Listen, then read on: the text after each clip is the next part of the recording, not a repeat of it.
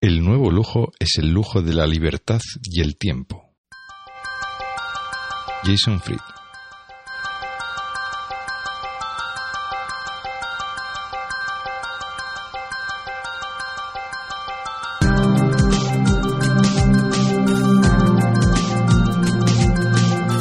Estás escuchando We Developers, el programa hecho por desarrolladores para desarrolladores donde hablaremos de lenguajes, frameworks, herramientas, tecnología y todas las demás cosas que hacen tan apasionante el mundo del desarrollo de software.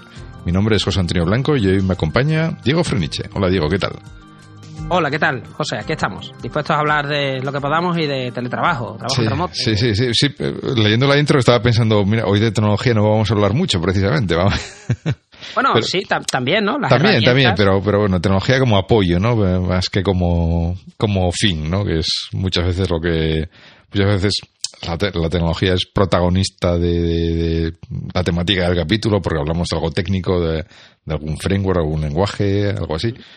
Hoy vamos a hablar más de personas, ¿no? De, de Pero piensa que este, este puede ser el primer capítulo recursivo, porque ¿no? Muchas, o sea, muchas de las tecnologías que hoy día pues dominan el mundo, ¿no? Como lo, pues, Linux, por ejemplo, ¿no? lo que es el kernel de Linux, o tantas y tantas librerías, o tantos y tantos lenguajes, pues se han desarrollado por equipos en remoto, equipos distribuidos, ¿no? A lo largo del mundo. Entonces, realmente no, esta es la base para que se creen estas tecnologías después, ¿no? De las que hablamos en, en los podcasts y entonces es como, ¿no? Una definición recursiva hoy el capítulo. sí, sí, sí, es, el huevo y la gallina, ¿no? Es un buen punto, sí. Y bueno, eso, como comentabas, hoy vamos a hablar de, no sé muy bien cómo llamarlo, trabajo en remoto, teletrabajo. Mm, teletrabajo a mí no me gusta mucho el término, la verdad, no. Yo creo que ya está no, sé por qué, no, sí, ya está muy manido, no sé, no. Yo creo que esto del, del o sea, el término teletrabajo está un poco ya viejuno, que por cierto, eh, me viene así de pronto a la mente, eh, en el primer sitio en el que se habló de esto, o que esté registrado que se habló, es en The Mother of All Demos. Eh, bueno, una vez más, ¿no? Pues hay, en el año 68, si mal no recuerdo. Sí, efectivamente. Como ahí el Duff Engelbart lo invertó todo, ¿no? sí, nos dejó poco que hacer al resto. no, está bien porque dijo, oye, pues os, voy a, os voy a dejar aquí el guion para los siguientes 100 años, ¿no? Y ya os vais viendo el vídeo este de vez en cuando inventáis algo. Lo, lo vais puliendo poquito a poquito. Entonces ahí ya él eh, hablaba de, la posibilidad de que con sistemas de, estos remotos pues se pudiera trabajar desde casa sin ir a la oficina, ¿no? Mm. Y esto siempre ha sido una cosa que, bueno, pues que ha estado dando vueltas por ahí, pero ya estamos en 2016 y hoy día ya las herramientas están en el sitio. O sea, yo creo mm. que ya eso ya nadie lo discute. Mm, lo que ha hecho falta ha sido un poco también que estuviera aceptado por más que por la sociedad, ¿no? Porque siempre ha habido trabajadores solitarios en las casas, yo que sé, escritores, pintores, ¿no? Sí. Cosas así creativas, ¿no? más que más, liberales que profesiones liberales. ¿no? Sí, claro, y gente que trabajaba en un despachito, ¿no? En plan, pues yo que sé, un par de abogados o cosas, mm. o sea, que eso estaba más o menos aceptado, pero lo que no estaba aceptado era por los empleadores.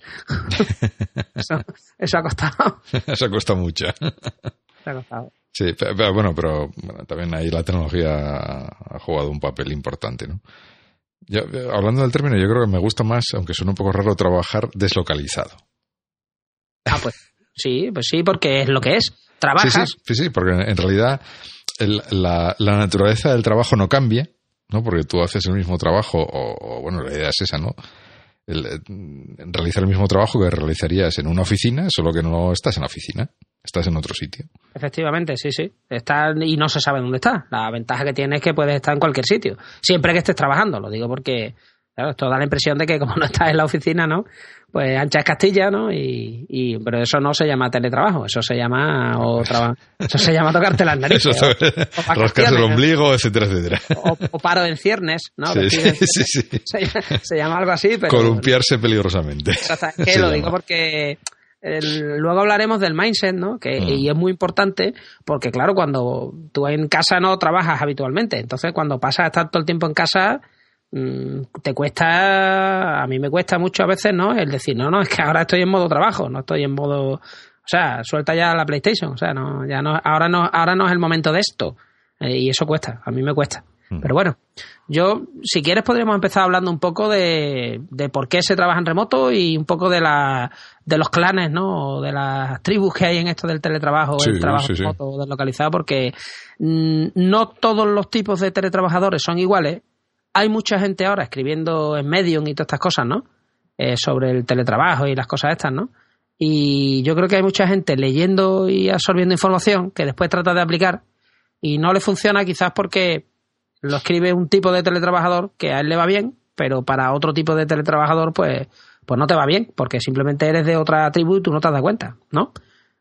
Entonces, ¿empezamos porque trabajan en remoto hablando? Sí, sí. Pues, dispare usted. Eh, bueno, podemos eh, empezar por el, digamos, el, yo lo llamaría el, el trabajo en remoto ocasional, ¿no? No, no es un, pues, eh, bueno, puede ser ocasional o puede ser no tan ocasional, ¿no? Ahora, ahora me explico, ¿no?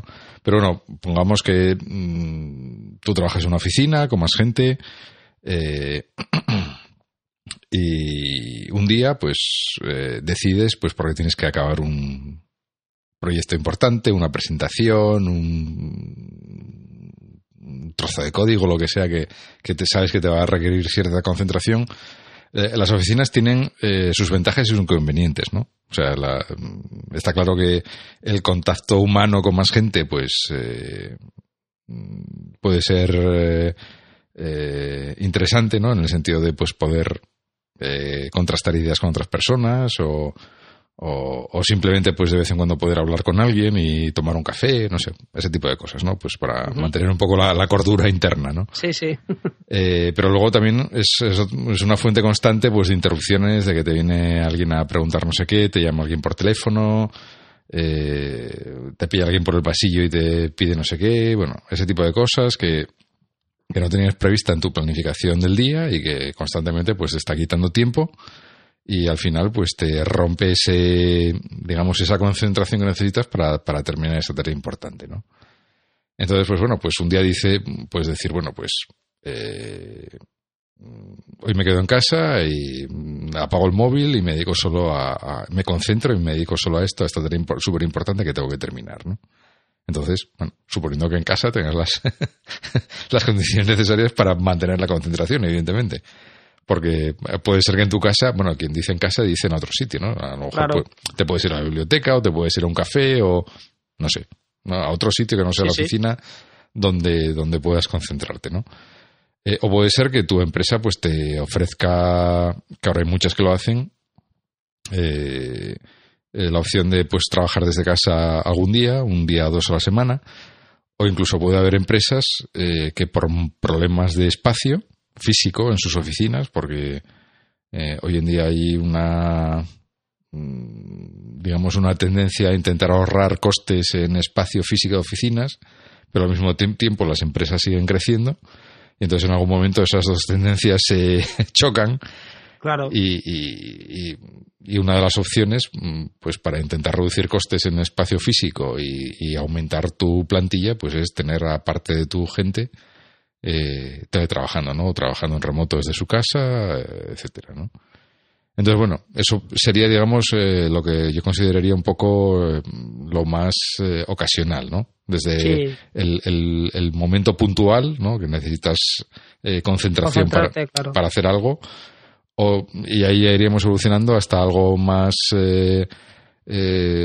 repetitivo de que tienes la opción de hacerlo algún día o incluso por circunstancias estas de coste, de espacio, etcétera, pues pues tienes que hacerlo constantemente, ¿no? Porque, porque no hay otra opción. A lo mejor precisamente vas un día a la oficina, eh, durante una semana, pues vas un día y el resto para, pues para ver al resto del equipo y hacer alguna reunión y el resto pues estás en, tu casa y, trabajas en modo distribuido, ¿no? Pero es que yo, a ver, yo creo que las oficinas, sobre todo las oficinas grandes, ¿no? Con espacios abiertos, tienen cosas malas y claro, y por supuesto después tienen cosas peores, ¿no? Y luego ahí está la zona del café, que es la que, es la que se salva, ¿no? Entonces, el problema de la zona está abierta es que, claro, si, si todo el mundo de una zona está haciendo un trabajo similar, por ejemplo, todo el mundo, pues yo qué sé, están hablando por teléfono porque están haciendo ventas, pues vale, pues igual no se molestan unos a otros. Pero si tú colocas cuatro gritando en un teléfono, ¿no? Al lado de cuatro que tratan de programar, pues la cosa no va a funcionar. No va a funcionar porque mm, llega un momento en el que te hartas de escuchar los problemas de la historia de no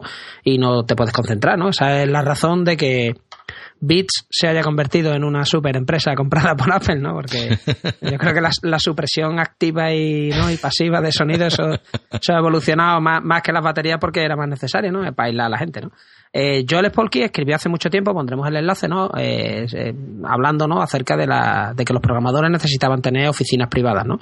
Yo creo que eso es una idea un poco, a ver, radical en el sentido de que si le pones una oficina privada a cada programador, los costes eh, a medida que tu compañía crezca, pues son brutales, ¿no? Porque necesitas, pues claro, edificios gigantes, que es lo que tú comentabas antes.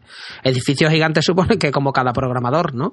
Eh, come, caga, mea y gasta agua, luz, papel, ¿no? En fin, está por allí en medio desgastando cosas y le tienes que poner un puesto de trabajo. Es que eso es algo eh, con lo que el que está empleado por cuenta ajena no piensa hasta que se tiene que montar su puesto de trabajo en casa, ¿no? Que te tienes que buscar una mesa, una estantería, las cosas ocupan espacio, tienes que pagar la energía, ¿no? Que estás consumiendo, en fin, que el, coste de uso de un, de un puesto de trabajo, pues, pues, pues vale lo que valga, ¿no? Dependiendo de los servicios que te esté proveyendo tu compañía, ¿no? O los que te proveas tú, ¿no? Si te pagas tu Dropbox, te pagas tu licencia de software, te pagas tu historia, ¿no? Tu ordenador y tal, ¿no? Y que, bueno, pues todo eso cuesta. Entonces, yo creo que soluciones los espacios grandes de trabajo, donde hay mucha gente, tienen una serie de problemas que son que la gente se molesta. Y yo creo que se han ido buscando parches, y luego yo he visto, digo parches los auriculares, ¿no? Y luego yo he visto soluciones radicales. Una sería la de Joel Spolky, que es le pongo a cada persona, ¿no? Una oficina, como máximo meto dos personas en, en una oficina. Bueno, pues es una solución un poco radical por el tema del coste.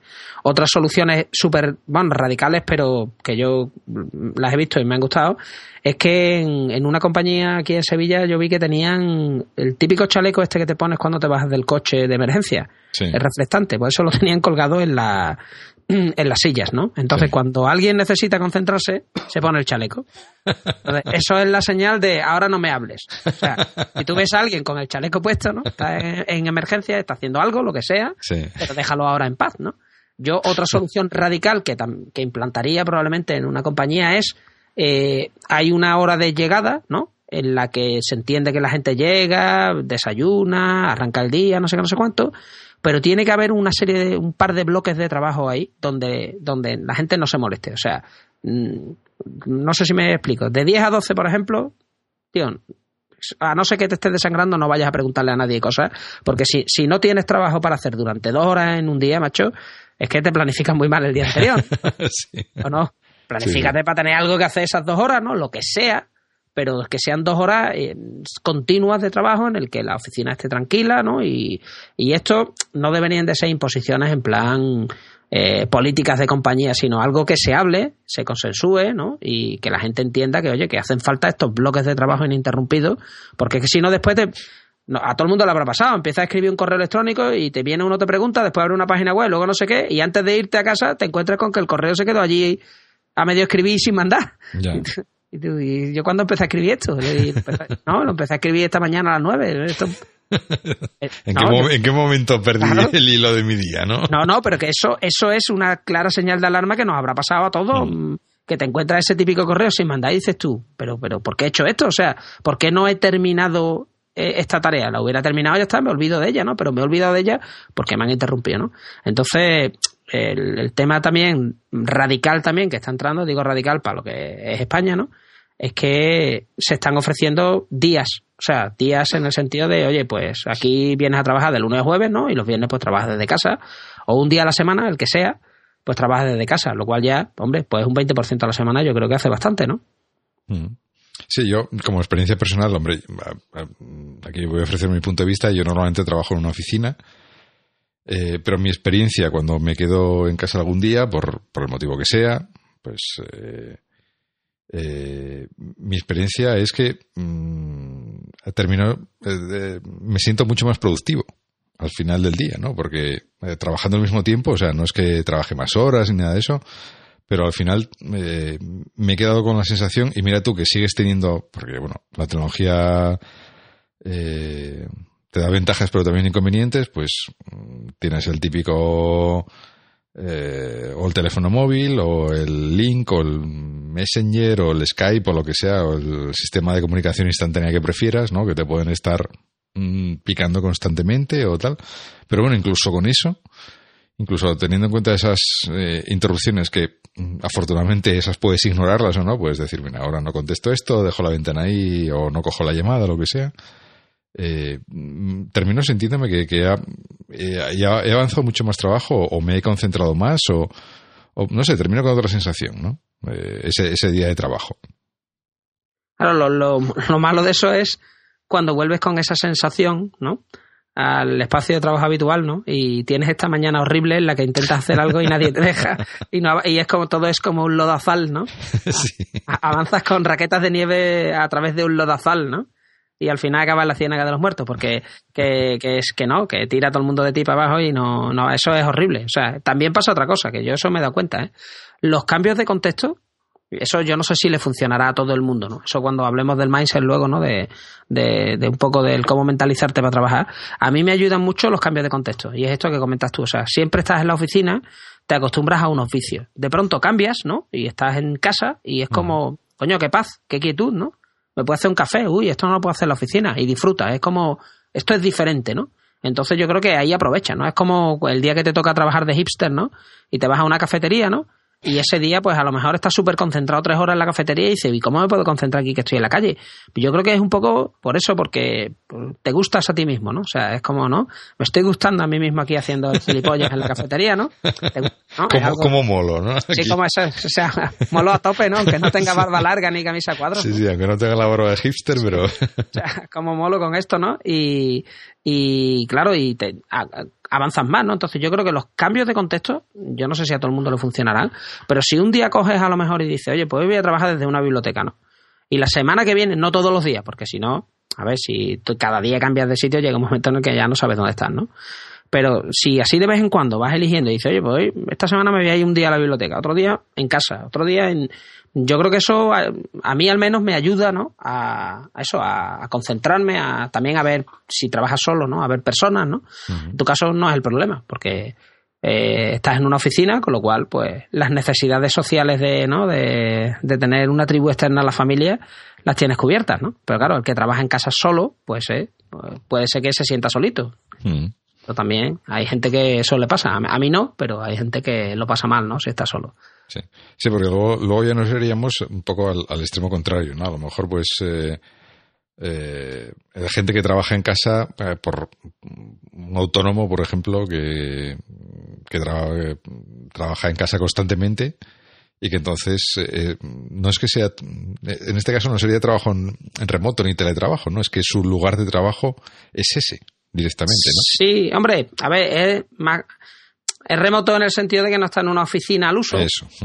Pero realmente sería, como tú comentabas antes, ¿no? Trabajo deslocalizado, ¿no? Porque eh, suele ser gente que se dedican a hacer un, un, producto, lo que sea, a lo mejor pues son diseñadores, ¿no? Y, y, te hacen algo, o te hacen un backend, o te hacen una aplicación móvil o lo que sea, ¿no? Se encargan de una parte concreta de un proyecto y tú se lo mandas y, y él lo hace donde quiera realmente, a ti te da igual, ¿no? Tú no sabes dónde lo hace y usualmente pues lo hacen en su casa, ¿no? Y esos son los lobos solitarios, ¿no? Que trabajan desde casa. Yo conozco algunos que es que, que no salen, pero que no, o sea, a ver, que salen a la calle y hacen deporte, este tipo de cosas, pero que trabajan todo el año así, o sea, que no, que no tienen otra forma de trabajar que no sea en, en casa. Yo qué mm. sé, mm, es otra, es otra manera. Eso es solitario, ¿eh? Solitario bastante. Ahora, como productivo, claro, después son muy productivos porque hacen muchas cosas, ¿no? También se distraen con muchas cosas, pero pero hacen hacen un montón de cosas porque porque claro, pues, solo te puedes molestar tú a ti mismo, no hay nadie que venga y, te moleste, ¿no? Y, y, tú te lo montas un poco como, como tú quieras, ¿no? Eso yo no sé si a ti te ha pasado, pero supongo que sí. Al final, como todos trabajamos desde casa por la razón que sea, ¿no? tú antes comentabas, ¿no? Que te dan un día, que tienes que hacer algo, ¿no? Pues tú igual lo terminas y, no lo terminas en el portátil corporativo, ¿no? Coges ese día y trabajas en tu Super Mac, ¿no? O el lobo solitario trabaja con sus herramientas, su sistema de control de código fuente, su historia, ¿no? Y cuando tienes que meterte dentro de un equipo, en una compañía, trabajando con herramientas que no te gustan y con el típico PC que se cae a cacho, es como Dios, ¿no? esto es el infierno en vida, ¿no? O sea, es como, ¿no? ¿Quién, me, ¿Quién me mandó venir aquí a, con, a estos ordenadores con 2 GB de RAM, ¿no? O sea, esto, ¿por qué no ha compilado esto ya, no? O sea, es como, aquí no conocen los SSD. no, ya, te digo que eso, eso es, duro, ¿no? Cuando tú tienes tu herramienta y tu forma de trabajar y ahora llegas a otro sitio y, y dices tú, Dios mío, esto está atrasado esto, ¿no? O sea, siguen con subversión. O sea, ¿esto qué es? ¿En qué año estamos, no? Esas cosas. Sí, los que utilizan su versión. Hombre, no, a ver, su versión se sigue usando mucho, ¿no? Como sistema de backup en red, ¿no? No, no, no, si lo digo por, por aquellos que. Mm, estoy seguro que hay alguno que sigue utilizando CVS, cosas de estas. Hombre, no sé, no creo que nadie se haga eso a sí mismo, ¿no? Al, menos no conscientemente, ¿no? O sea, yo no, sé. ¿no? Sí, no, no, no, pero muchas veces, eh, quiero decir, son cosas que vienen impuestas por, por, el cliente para el que trabajes, porque es su sistema o lo que sea, ¿no? Ese cliente es malvado, o sea. sí, malvado, sí. O sea, yo todavía su versión como, como backup en red lo puedo entender, ¿no? Lo digo porque todo el mundo lo que hace, ¿no? Por la mañana es que hace checkout, ¿no? Y, antes de irse hace commit, ¿no? Entonces eso no es control de versiones, macho, eso es backup en red, ¿no? O sea, claro, está todo el mundo ahí. Yo, yo no me bajo nada durante el día porque si no tengo que hacer merges. Y, tengo, y no hago ramas ni hago cosas porque si no esto va muy lento, ¿eh? Pero bueno, ese, ese es otro capítulo, ¿no? Mm. Eh, el tema de los lobos solitarios, lo digo porque, a ver, yo, yo lo he intentado ser, lo que pasa que también como hacía mucha formación, pues estaba mucho tiempo por ahí, ¿no? Eh, pero las temporadas estas que estás de lobo solitario, cuando después llegas a una compañía, ¿no? Y, y haces consultoría lo que sea, eh, te quema mucho la sangre el, el, ver, pues eso, atraso en herramientas, en inversiones en máquinas que dices tú, pero pero, tío, hombre, que después se entiende que todo eso va dentro de unos ciclos de renovación del hardware, de bla, bla, bla, ¿no? Pero, pero ¿qué dices tú, no? Pero es que, yo qué sé, lo que tengo yo en casa es mejor, ¿no? Que eso es increíble, pero muchas veces, bueno, ya pasa, ¿no? Ya pasa muchas veces que la electrónica de consumo, ¿no? Es mejor que la que están en las compañías, ¿no? Pero bueno. Sí, sí, bueno, no, no es tan, quiero decir, no, no es tan extraño, vamos. Que muchas veces el, el equipo que tienes encima en tu casa, encima de la mesa, sobre todo si te gusta un poco el tema, pues sea le dé 20 vueltas al, al equipo corporativo, ¿no? Sí, sí. Que luego a lo mejor, pues dentro de eh, un año o dos te lo renovarán y, entonces mm, darás un salto hacia arriba a un equipo de último modelo, pero que en cuatro años, mm, que suele ser cuatro o cinco años, suele ser el plazo de renovación de este tipo de cosas, pues eh, se va degradando poco a poco, ¿no? Sí, sí. Y además, pues yo qué sé, si, si toca un entorno corporativo en el que solamente se usa Windows, por ejemplo, ¿no? Pues si no te gusta Windows, porque te gusta más Linux, o te gusta más OS X, o te gusta más otra cosa, pues estás fastidiado, pues, ¿no? Porque es como, yo qué sé, que no, no te acabas de hacer, ¿no? Al, al, entorno. Pero bueno, yo creo que tenemos identificados estos dos, ¿no? O sea, el teletrabajo porque está en una empresa, ¿no? Y días trabaja el autónomo de toda la vida, ¿no? Que ha sido el lobo solitario, que trabaja desde casa y hace un trabajo creativo, ¿no? Luego hay veces que tienes que teletrabajar, ¿no? Porque te pilla en un aeropuerto cuatro horas o te pilla, te pilla ahí un, conjunto de horas tontas en un viaje o, algo así, ¿no? Sí, y, sí. Y, dices, me toca aprovechar este tiempo porque si no, el, trabajo se va a acumular, vamos, ¿no? Sí, y de todas maneras que dices tú, ¿qué, ¿qué, más puedo hacer aquí? O sea, porque es que, ya te digo, te pilla eso en un aeropuerto cuatro horas esperando. ¿Qué haces? Las cuatro horas. Es que no. O sea, ¿qué haces? ¿Te conectas a la super wifi que te dan? sí, el, problema yo, te voy a confesar lo que hago en los aeropuertos, leer. no, hombre, no, claro. Pues mira, es una manera, es una manera buenísima de aprovechar las cuatro horas de espera, ¿no? Pero yo te voy a decir por qué lees. Porque porque claro, dada la enorme proliferación ¿no? que hay de enchufes en los aeropuertos, ¿no? A cuatro horas de espera con el ordenador encendido, eso es una utopía. sí, sí. Yo, creo que el siguiente ¿no? negocio que va a montar ENA va a ser eh, el renting de, de alargaderas y esto. Sí, sí, enchufes de estos con monedita para... Sí, sí. Yo Metes un euro y te da una hora de carga. Bueno, yo no sé si ya los siguientes aeropuertos que se diseñen en este siglo, espero que consideren que los enchufes son eh, una necesidad del primer mundo. Lo digo porque la gente lleva teléfono y esas cosas, ¿no? Entonces, que se quedan sin carga, pero todo el mundo lleva su cargadorcito, en fin. Sí, sí, sí, es una cosa que...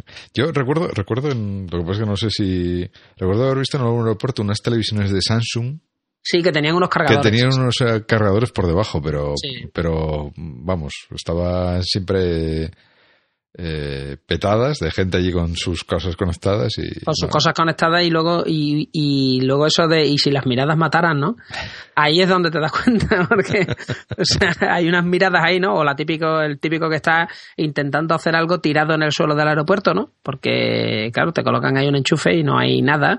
Y yo qué sé yo es que yo el tema de los aeropuertos como se podrían hacer como se quisieran pues se podrían hacer con unas placas solares fantásticas, ¿no? Que cogieran todo el techo del. que son edificios grandes, ¿no? Y que eso alimentara un sistema de batería y no te cuesta nada. Digo, el, ofrecer fluido eléctrico lo podría ofrecer gratis. Digo, ese. el de consumo Del, pasajero, ¿no? Del mm. que está por. que de, que de paso mm, no estamos allí de caridad. O sea, hay una cosa que se paga que son las tasas aeroportuarias, ¿no? Que te las cobran aparte. Entonces, por entrar en el aeropuerto, queridos niños, pagamos pasta. Eh, como si entráramos en la discoteca. Entonces, joder, pues que menos que te pongan un enchufe. Derecho a una consumición, por lo menos. hombre, no, es que eso, te quiero decir que es que muchas veces no tenemos el concepto de taxpayers, ¿no? De paganos. Y es que es verdad, es que pagas una tasa aeroportuaria por entrar allí, porque te den el permiso ¿no? de entrar y tener una serie de servicios mínimos. Y oye, pues un servicio mínimo hoy día es tener un enchufe, ¿no? Pero bueno, que si te toca esas cuatro horas en un aeropuerto, ¿no? Ahí estás más limitado, sobre todo por temas de internet, ¿no? Aunque hoy día yo creo ya que con, con los 4G y tal y, las tarifas que hay, el tema de usar una wifi cada vez, ¿no? Cada vez menos, ¿no? Yo no sé, yo no sé tú en tu caso si usas wifi por ahí. Mm, yo abierta no la uso directamente. O sea, si no tiene ningún tipo de protección no la uso. Y en general tiendo ya a usar cada vez menos wifi compartidas. Lo digo porque no sé, el mundo está lleno de honeypots y de gente por ahí corriendo, ¿no? Sí, a mí, a mí no me gusta particularmente. Yo, si es por un motivo profesional, pues eh, eh, el teléfono móvil corporativo que tengo, pues tiene también, tarifa de datos, incluso en el extranjero, cuando tengo que viajar fuera. Claro. Y, y si tengo que hacer algo, pues oye, pues la uso, que para eso está. No intento no abusar de ello tampoco, no me pongo ahí a bajar vídeos ni nada de eso, pero si tienes que hacer algo conectarte al correo electrónico mm, o bajarte alguna cosa o subir alguna o leer cosa. algo por internet, claro, acceder a mm. tu intranet o lo que sea, pues claro, es que... Pues, pues es una opción que está ahí y que a mí me parece mucho más segura que andar conectándote a la wifi del aeropuerto, que vete tú a saber cómo va, que bueno, que eh, a nivel personal para, para ver Twitter, pues te puede servir perfectamente, pero a nivel profesional no me parece que sea la mejor herramienta. No, no, yo lo veo eso, además lo veo, un, yo qué sé, que es, es, más barato extender tu bono a lo mejor mensual, ¿no? Un poquito, si te pasas de datos, ¿no? Eh, porque tengas que trabajar por ahí un día. Yo prefiero pagar los 10 euros que me cuesta extender el bono a lo mejor con Pepefon, que, que no arriesgarme a que, yo qué sé, que caigan ahí un montón de contraseñas y después, pues, las horas que vas a dedicar, ¿no? Y el problema que te pueden crear pues yo sí, creo puede ser mucho más gordo que esos 10 euros. Que, esos 10 euros que, bueno, pues ya está. Te lo tienes que gastar en trabajar, pues ¿qué vas a hacer? Pues te lo gastas y ya está. Y ya después pues ya verás cómo lo recuperas. cómo lo recuperas. Entonces, yo creo que de las tipologías que tenemos, ¿no? Vemos que son distintos, ¿no? La gente que está en la oficina y algún día trabaja o se tiene que escapar porque no lo dejan en paz. Lobos solitarios que trabajan en casa que te pilla un día en un aeropuerto, ¿no? Y luego gente que trabaja todo el tiempo en un equipo distribuido, ¿no? Porque también hay gente remota que trabaja pues en estos proyectos que hemos comentado antes, ¿no? De software libre o, bueno, yo ahora mismo en mi caso, pues estoy en una empresa que se llama Mobile Jazz y trabajamos, la compañía tiene su oficina, pero hay miembros que están mm, en otros países, ¿no? Entonces, pues no tienen más remedio que estar en otros sitios, ¿no? Y yo, por ejemplo, yo vivo eh, en la provincia de Sevilla y la oficina está en Barcelona, ¿no? Entonces, cuando yo quiero voy allí, puedo ir cuando quiera pero como yo no tengo casa en Barcelona, ¿no? Pues, pues eso, pues, pues, yo tengo planteado el ir unas cuatro veces al año, una cosa así, pues está allí unos días, ¿no? Mm. Para mantener el, contacto con, con los compañeros, ¿no? Y un poco, pues, ¿no? Tener un poco también de ambiente de, de empresa. Pero el resto del tiempo, pues, todo distribuido. O sea, yo de hecho, los conocí, la primera vez que los conocí, yo antes solo los había visto en los Hangouts, ¿no? Solo había visto fotos y luego, hombre, cuando ya te conectas, ¿no? Y haces videoconferencias, pero yo para todo, o sea, todo, el, todo el proceso ha sido todo distribuido. Todo lo que ha sido el recruiting, entrevistas, firma contratos, todo eh, ha sido remoto y no hemos necesitado estar juntos para nada. Después, cuando estás juntos, te das cuenta de que, a ver, estar juntos tiene muchas ventajas, ¿eh? Porque tienes cualquier duda y la pregunta es en el momento te la resuelven. Y y también te da un boost, ¿no? Te da como ¿no? un empujón el estar con alguien, ¿no? Trabajando en un proyecto ahí juntos y pero yo estoy seguro que si eso te acostumbra, pues llega un momento en el que pues se convierte en la oficina ruidosa, ¿no? Que te molesta y que te quiere estar solo, ¿no? Entonces, al final, pues yo creo que las dos cosas tienen cosas buenas, ¿no? Y tienen cosas malas. Entonces, no sé, yo creo que estos son los... Sí. Sí, a, mí, me parece, quiero decir, me parece interesante en el sentido que es un planteamiento diferente porque hasta ahora estábamos hablando de, de eh, casuísticas individuales, ¿no? donde una sola persona pues se va a trabajar un día a su casa o trabaja constantemente desde su casa o tienes un día una espera de cuatro horas en el aeropuerto, ese tipo de cosas, ¿no? Pero son casuísticas individuales. En cambio, esto es, es un, es, digamos, es una forma de plantear un, equipo, ¿no? O una forma de trabajar en equipo. Efectivamente. Donde, donde no todo el mundo está eh, colocalizado, que sería lo contrario de deslocalizado. Efectivamente. donde, no todo el mundo está físicamente en el mismo sitio y eso plantea pues una serie de retos también, ¿no? Claro, plantea unos retos, y, pero lo bueno que tiene esto es que, a ver, la verdad es que es totalmente distinto porque realmente el lobo solitario, ¿no? Eh, está trabajando desde casa y él vende sus servicios, ¿no? Y la interacción con el cliente puede ser más o menos, pero tú trabajas desde casa y tampoco necesitas tanta interacción, ¿no? Pero cuando ya trabajas dentro de una empresa, ¿no? En una oficina, en un proyecto con varias personas, pues claro, tú interaccionas con los compañeros, ¿no? Pues haces cosas en común, ¿no? Diseñas planes, escribes código, haces, haces cosas, ¿no? En común. Eso cuando estás en una oficina, ¿no? Cuando estás así en remoto tienes que hacer lo mismo, pero ya estás deslocalizado, ¿no? Entonces eso yo tenía mucha teoría de cómo hacerlo, eh, lo había intentado hacer muchas veces, mal, y la primera vez que lo he visto hecho que creo que funciona bien es aquí, ¿no? Entonces, y la clave es muy tonta, es simplemente permanentemente mantenerte comunicado. O sea, tú permanentemente tienes que saber eh, tus compañeros de proyecto qué están haciendo y dónde están, ¿no? Lo cual, pues, es como un exceso, hiperexceso de control, ¿no? Pero no, es un control que te autoimpones tú, en el que tú permanentemente, pues, estás diciendo tu estado, ¿no? Pues, yo qué sé, me voy a dar una vuelta, me voy a correr, ¿no? Cuando vuelve, oye, que he vuelto o necesito salir 10 minutos a pasar al perro. pues ya está, pues lo, pones ahí, porque claro, tú en una oficina, si necesitas preguntarle algo a alguien, levantas la cabeza y lo ves, ¿no? Está allí o no está, ¿no? O llega, oye, ¿dónde está Pepito? Pues está tomando café, ¿no? Pues, y ya sabes dónde está, ¿no? Pero cuando estás remoto, pues tú lo que ves es el estado en Skype, el estado en, ¿no? En el, nosotros usamos HipChat, ¿no? El estado en, en las diferentes herramientas que tienes de comunicación y bueno, ¿y qué pasa aquí, no? O sea, ¿dónde está? Entonces, la comunicación tiene que ser hiperpesada, o sea, tienes que hipercomunicar por todos lados, oye, que me voy de vacaciones, que tal día, que no sé qué, que tienes que ser, o sea, muy, muy pesado en el tema de comunicar muchísimo, porque como no te ven las caras, pues, pues es necesario, ¿no? Y la gracia es que después cuando estás colocalizado, o sea, estamos todos en la oficina, tú sigues con la misma rutina. O sea, tú aunque estás allí, y sí, tú te levantas y oye, me voy a tomar un café y lo pones ahí en el chat, me voy a tomar café. Entonces es súper curioso porque, claro, eso, estás allí al lado de tu compañero que ha venido desde Italia, ¿no? Y estamos los dos allí juntos, oye, nos vamos a tomar un café, sí, coffee break. te levantas y te vas, ¿no? Y es un poco como, bueno, pues. Pero, o sea, esto se puede hacer en el caso de Mobile Jazz porque es una cosa que viene desde los socios, ¿no? O sea, los socios eh, lo organizaron así. Yo, de hecho, hay, hay un socio que yo no lo, no lo conozco en persona, y nunca lo he visto en una oficina, porque siempre lo he visto en, en su en su caravana esta, ¿no? siempre, todos los lunes hacemos una reunión, ¿no? Eh, que es un hangout en el que estamos todos juntos, ¿no? Y se habla de, pues es bastante curioso porque lo que se habla es de una experiencia que has tenido durante la semana y que te ha hecho mejorar, ¿no? Como programador, como persona, ¿no? Algo que, ¿no? un learning experience, ¿no? Entonces, pues todos contamos algo, ¿no? Una cosita cortita, ¿no? Se hace una reunión un poco en la que cada uno pues cuenta algo que tú has visto y te ha llamado la atención durante la semana. Bueno, pues yo en estas reuniones yo nunca he visto al socio este en una oficina, siempre lo he visto en su en su caravana, o sea, conectado porque siempre estaba por ahí. Entonces, este por ejemplo es de los teletrabajadores, es del tipo nómada digital, o sea, nunca está en el mismo sitio mucho tiempo a lo mejor está dos meses en, yo qué sé, ahora están en Ciudad del Cabo, por ejemplo, ¿no?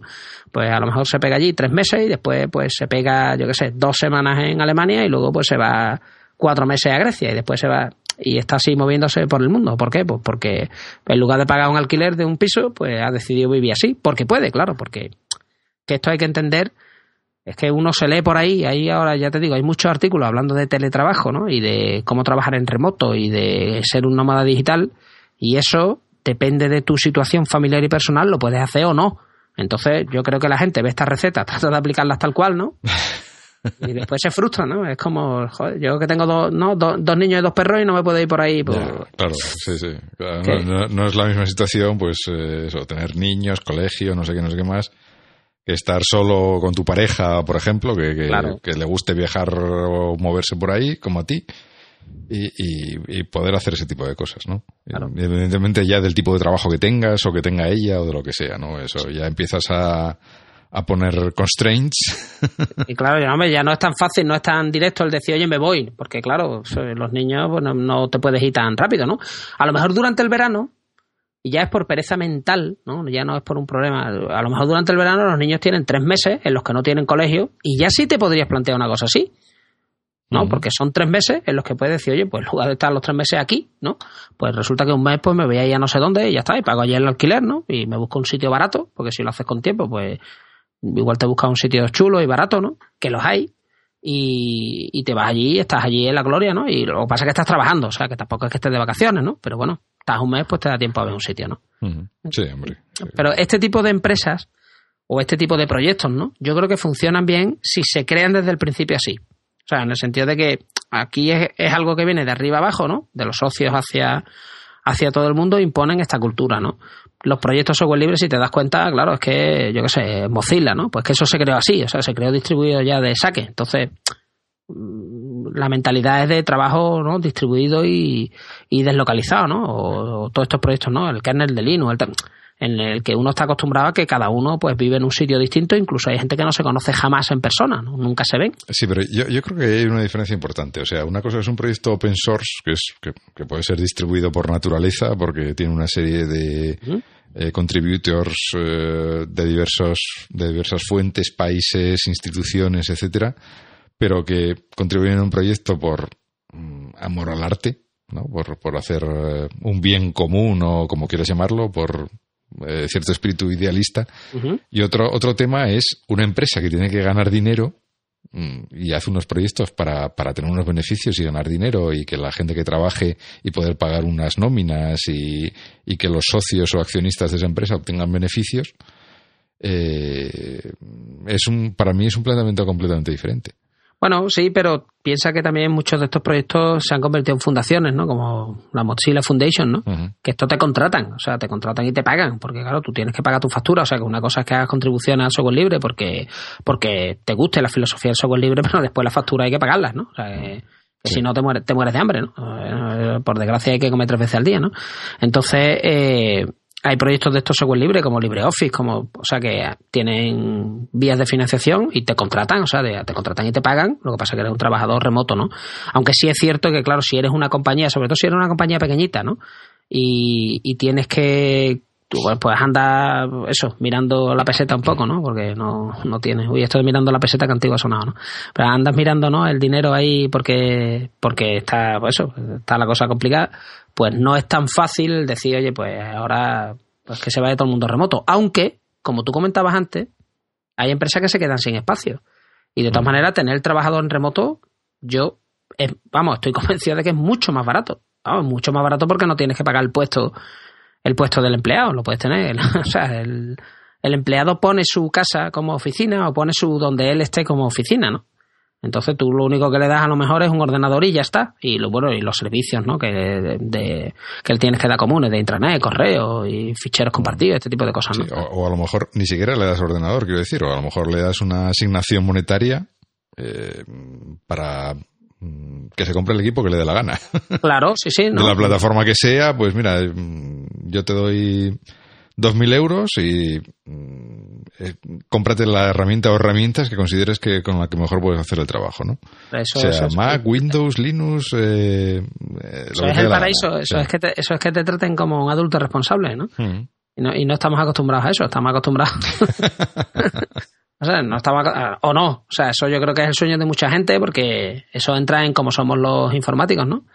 que, que claro, que a ti te den ese grado de autonomía, ¿no? Y te dejen elegir tus herramientas, ¿no?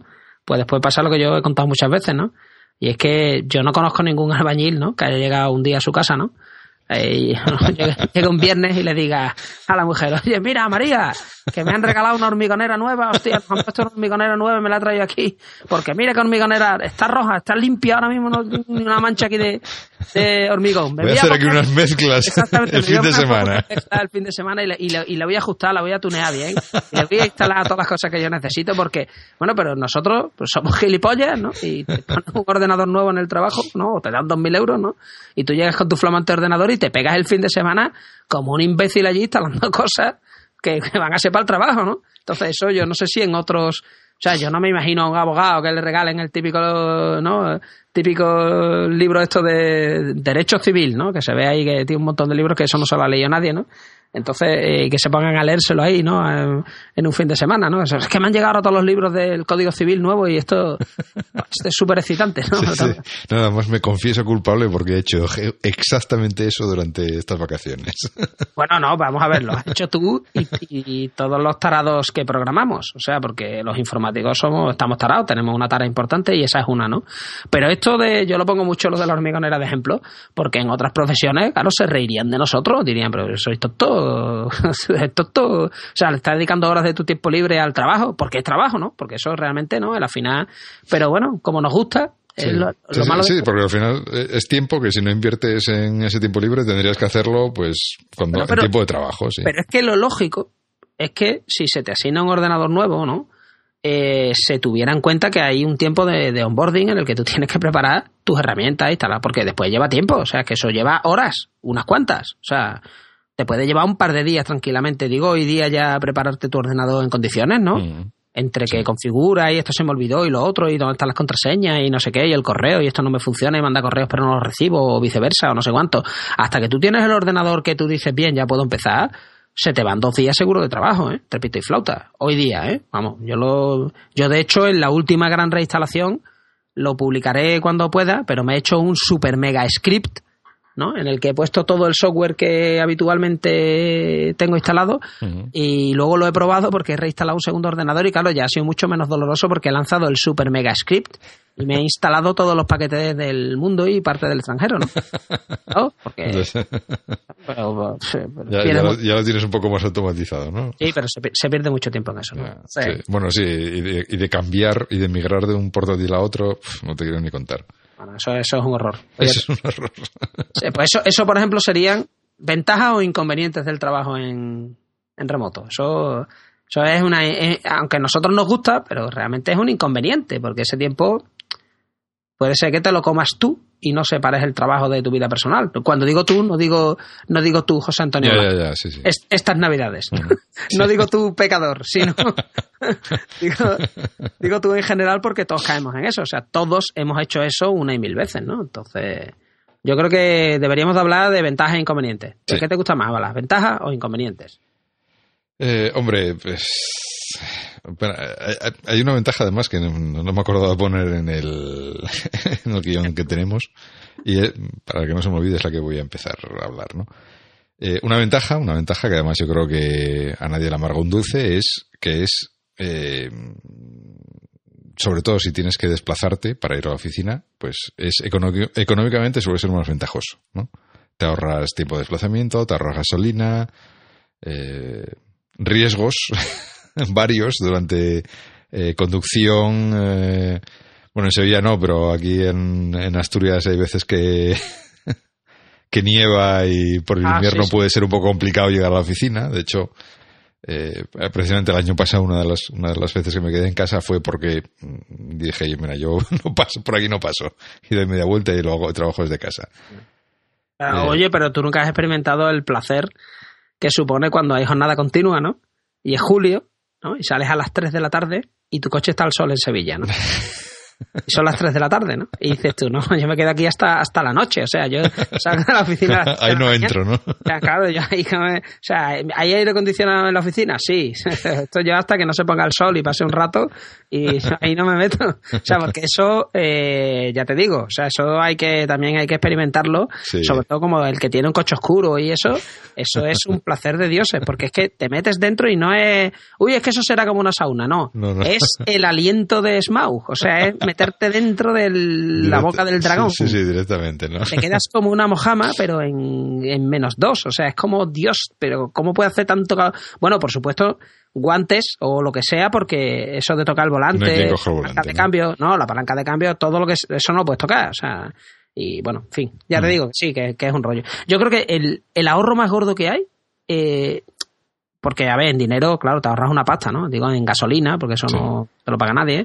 Luego, si tienes que comer en la oficina. Comer fuera de casa también es un, es un ahorro, normalmente comer en casa, sí. Porque ahora mismo, por ejemplo, estamos todos en operación bikini, ¿no? Ya operación reducción, ¿no? Entonces todo el mundo, pues ahora empieza el desfile de tappers, ¿no? Por las oficinas y todo el mundo la lechuguita y tal. Pero dentro de dos semanas está todo el mundo harto de la lechuguita y te bajas, ¿no?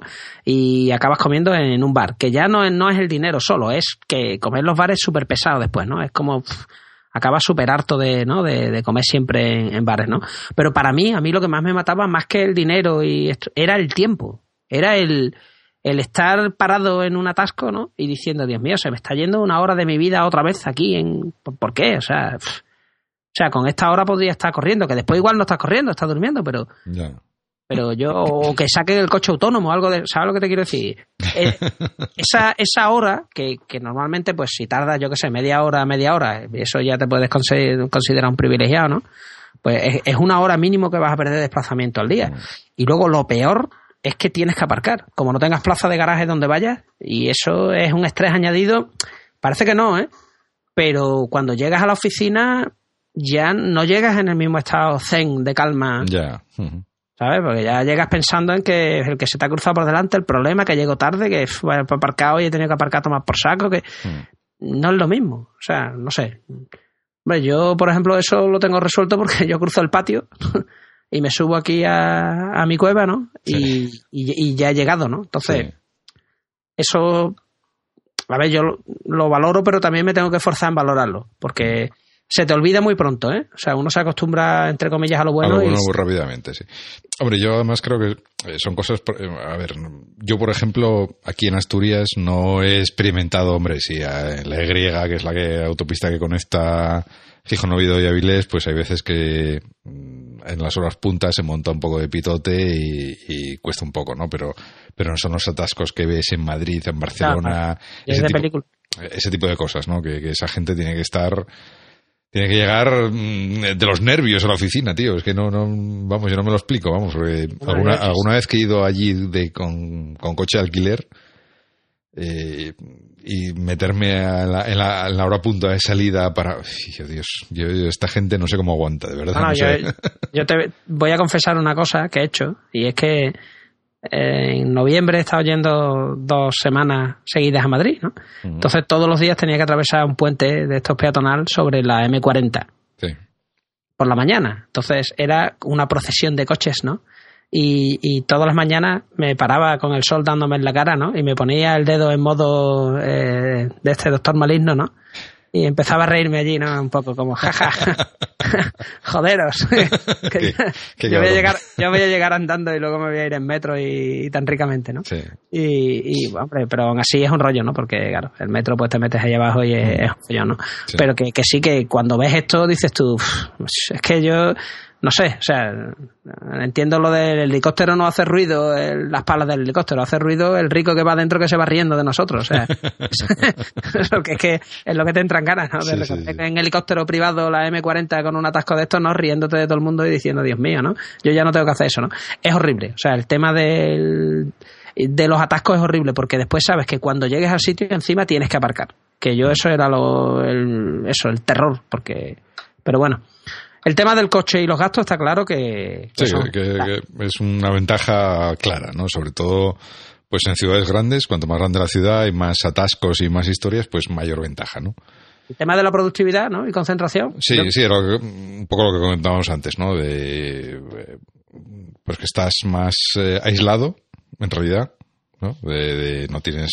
Eh, sobre todo si no tienes nadie en casa, ¿no? Porque, pues tú imagínate, pues que eh, los niños están en el colegio, si tienes niños, eh, si tienes pareja, pues a lo mejor se va a trabajar, o, no, a lo mejor está en casa trabajando también, no lo sé, ¿no? Pero, pero normalmente en casa suele ser una mm, fuente de, o una menor fuente de interrupciones, ¿no? De lo que sería probablemente estar en, en, la oficina, ¿no? Y eso facilita pues que te puedas concentrar mejor, que seas más productivo y, ya te digo, ¿no? Es un poco la experiencia que contaba antes, ¿no? De que a veces me, algún día que he trabajado en casa me descubro que he estado tres horas pegado ahí al portátil y digo yo, tres horas, pero ¿de qué voy? Pues, pues, eso es, increíble porque hemos perdido esa capacidad. O sea, hombre, que uno recuerda cuando estudiabas a lo mejor, ¿no? Que te pegabas a lo mejor estudiando eso una hora, hora y media seguida, ¿no? Y cuando estás en una oficina, la gente que se ponga un cronómetro. O sea, es que no te dejan estar en paz, ¿no? Porque estás además como en un estado ya de tensión esperando a ver quién va a venir a, ¿no? a preguntarte algo, qué teléfono va a sonar o qué historia, mm, y no te concentras porque estás como, bueno, total, ya para lo que me queda que me van a interrumpir, ¿no?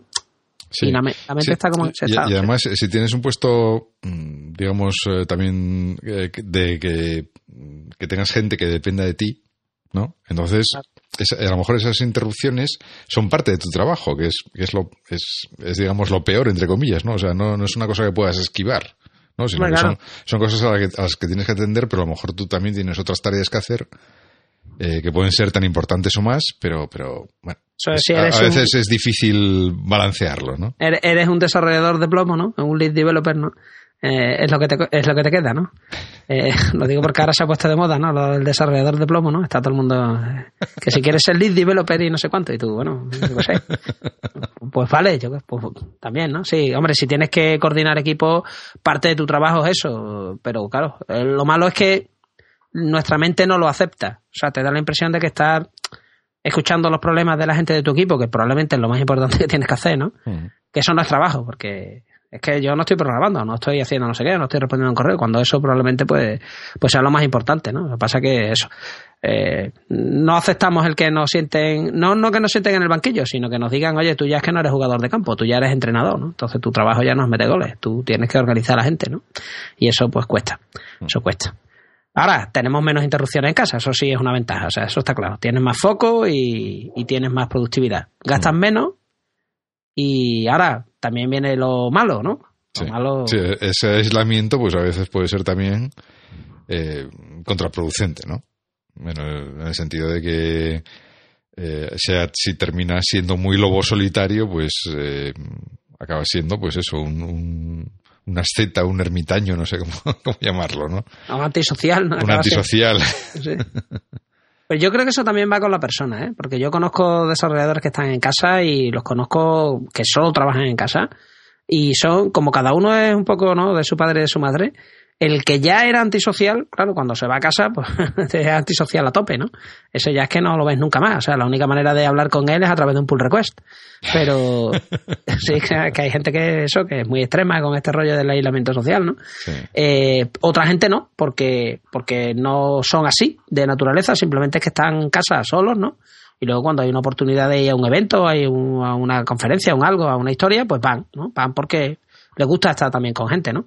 Pero es que hay gente que no le gusta, o sea, que también eso hay que respetarlo, ¿no? Pero si es cierto, yo, yo eso no lo sufrido nunca. Quiero decir, eh, me doy penita porque estoy solo, ¿no? Que yo sé que hay gente que lo plantea mucho por ahí en internet, ¿no? Oh, un problema que tiene la soledad y no sé qué. Yo nunca he sentido el me doy penita porque estoy solo. Será porque, como tengo que oír de los niños, ¿no? Y tengo que oír de, otras cosas, como ahora que estoy solo, ¿no? Eh, pero bueno, yo lo pondría así como una desventaja, ¿no? Luego el, el tema del pijama, ¿no? Famoso, ¿no? Sí, eh, sí el, un poco el, abandono personal, ¿no? El, si trabajas constantemente desde, desde casa, ¿no? Pues, eh, pues a lo mejor es muy fácil eh, te levantas y tal cual te levantas, pues te pones a trabajar o una cosa así, ¿no? Y al final pues ni te arreglas, ni, ni te duchas, ni... ni... pero eso, aparte de que hay que ser un poquito espeso, ¿no? Sí. Ser un poco espeso, eh, eso es, es, un error horrible, o sea... Eh, yo creo que te tienes que buscar rutinas, ¿no? Que te ayuden a concentrarte y yo no sé el resto de la gente, pero yo no puedo trabajar en pijama yo soy incapaz de trabajar en pijama. O sea, yo no, no puedo. O sea, no, si no, no. Ah, Eso sí, lo que pasa es que no me voy a poner un frac, ¿no? Pues a lo mejor estoy en casa, me pongo un chándal y ya está, estoy cómodo, ¿no? Ir para arriba y para abajo. Pero me he visto, o sea, quiero decir, te levantas, te cepillas tus dientes, te lavas la carita, te duchas, en fin, lo que toque de aseo y procura afeitarte, este tipo de cosas, ¿no? También porque si estás trabajando en un equipo distribuido, al final hablas con gente. O sea, yo a diario hablas con gente, estás conectado. De hecho, nosotros a veces lo que hacemos es que nos conectamos aunque no hablemos. O sea, simplemente abres la cámara web con otro compañero Sí. para tener ahí la sensación, o sea, el ruido, ¿no? Y si pones la que pues estás viendo a alguien que claro, tienes, Alguien vivo al otro lado, ¿no? tienes- tienes la compañía, ¿no? Ahora alguien dirá, uy, qué triste es esto, pero bueno, sí, es muy triste, pero yo no me voy a coger un avión y me voy a hacer dos mil kilómetros para verlo, ¿no? Y volverme, ¿no? Entonces, eso es un buen sucedáneo, ¿no? De, y sobre todo te ayuda a no estar tonteando, quiero decir, porque yo uno de los problemas que tengo, que eso es un inconveniente, una de las ventajas de estar en casa es qué tranquilidad, qué silencio, no hay nadie, no me molesta. Pero está ahí también la PlayStation. Entonces, ¿no? O sea, yo, yo sé que en la, en la Sí, otra el- partición del Mac tengo todos los juegos estos del Empire, Total War y el Sí, sí. Civilization y Sí, tal, sí. ¿no? Es, Y es, eh, eh, la otra desventaja es el lado oscuro, ¿no? De- Claro, es que y eso está ahí, ¿no? Entonces, la como- tentación está ahí, sí. Claro, es horrible porque dices tú, bueno, una partidita media hora nadie se va a enterar, ¿no? Entonces, claro, eso hay que calibrarlo, hay que tener cuidado porque yo hoy, por ejemplo, me he encabezonado en, en, con- en conectarme el Apple TV, ¿no? Para verlo de esto a través de QuickTime y poder hacer desarrollo en el Apple TV sin necesidad de tener una tele, ¿no? Sino viéndolo directamente en el ordenador, ¿no? Y no me funcionaba y estaba una hora ahí hasta que me das cuenta que es que en Yosemite no va y en El Capitán sí va.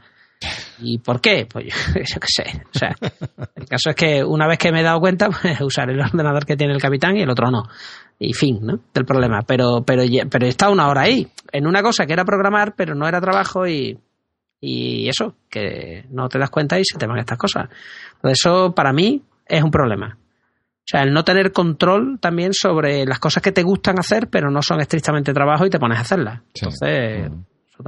Sí, sí, ese, ese lado oscuro que, que decía. Y, y que además es fácil dejarse arrastrar por, por temas como este que dices tú, que aparentemente pueden ser de trabajo, pero que en realidad no lo son. es No, porque es que te, te mola esto, ¿no? O- te mola y quieres, eh, de, ah, pues esto lo voy a hacer así porque va a ser más óptimo, más no sé qué. Eh, Excusas. Excusa, y toca súper tangencialmente el Sí. problema que tú, ¿no? sí, sí, sí. Y sí. no, me voy a leer este post de no sé qué que aquí hablaba de esto y es una cosa que es súper tangencial, pero tú te autoengañas, ¿no? Y, y bueno, y, y cuesta, ¿no? A mí me cuesta mucho porque en mi caso el ordenador desde siempre ha sido un componente del ocio, yo que sé, casi el 100%, ¿no? Entonces, más que la televisión, mucho más. Entonces, yo mi problema en casa no es ver la tele.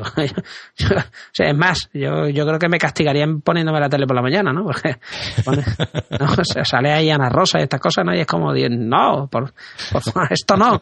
Pero claro, el, el rollo es que el ordenador tiene cosas chulas. Sí. Entonces, te- si te gusta, tiene cosas chulas y, y tienes que tener cuidado de, de eso. Yo uso herramientas, una serie de herramientas, ¿no? Que, de las que después hablaremos, eh, para hacerme rutinas y, y ponerme, a ver, cuando estoy trabajando, hago todas las mañanas una serie de cosas de paso seguido para entrar como en modo trabajo. ¿sabes?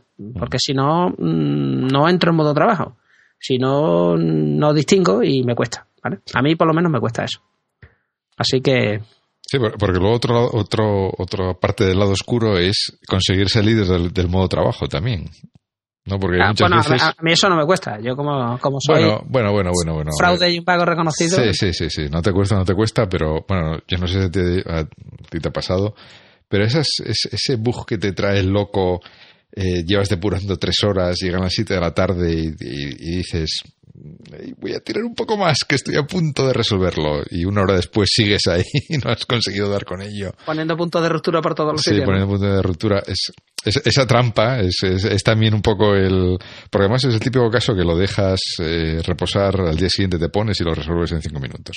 Claro, sí, pero sí, pero sí. te obcecas esa noche en intentar hacer no sé qué, no sé qué, y, y estás ahí cuatro horas y no, no das con ello, ¿no? Y, y es, un, es, es una cosa que arrastras, ¿no? De, de- y, y sacrificas también tu tiempo personal por, por intentar mm, eh, vencer a eso, ¿no? Ya, no ya, ya es un tema de, de- ya es un tema de trabajo, es un tema de honra, ¿no? De- esto, esto lo tengo que sacar por porque sí, ¿no? Hombre, yo, yo, a ver, eso te pasa, ¿no? A veces te pasa todavía, pero yo ya hay cosas que he aprendido a ponerme alarmas, ¿no? Y cuando yo me descubro a mí mismo poniendo muchos puntos de ruptura, es, el momento de... Es el momento de parar, ¿no? I, I, don't know what I'm doing, ¿no? Entonces es como eh, tío, tú aquí esto no sabes cómo funciona. Entonces, párate, léete el código. Lo que pasa es que te vas con una sensación de frustración. Eh, efectivamente, sí, sí. Además, luego te queda. Puedes conseguir separarlo, pero luego te queda ahí el gusanillo raca, raca, raca en tu mente. No, eso no. Ahí dándole vueltas y tal. Ya, pero como yo sé que al final le voy a seguir dando vueltas, porque claro, después pues, dice, bueno, pues en lugar de estar una hora más sentado aquí poniendo puntos de ruptura sin ver nada, pues me voy a ir a andar una hora, ¿no? Entonces voy a seguir programando, pero por ahí andando. ¿Por qué? Porque yo sé que voy a seguir ahí, pero ¿esto por qué será? Y si le meto aquí, no sé qué, y hago un retardo aquí de... Eh, ayer tenía un problema de estos y lo que hice fue eso, porque estaba ahí y no lo veía, no lo veía, y esto porque se disparan estos dos eventos a la vez, y cómo lo hago, y cómo adelanto este a este, y de pronto a la vuelta, bueno, y si pongo aquí un retardito eh, de un milisegundo, bueno, de un 200 milisegundos usando Grand Central Dispatch y no sé qué. Esto es una ñapa asquerosa, pero igual funciona. pero funciona. Y funcionaba la ñapa asquerosa. Entonces, como si nadie lo ve después ahí, no hay un code review y nadie lo ve, pues a ver si cuela, a ver si cuela.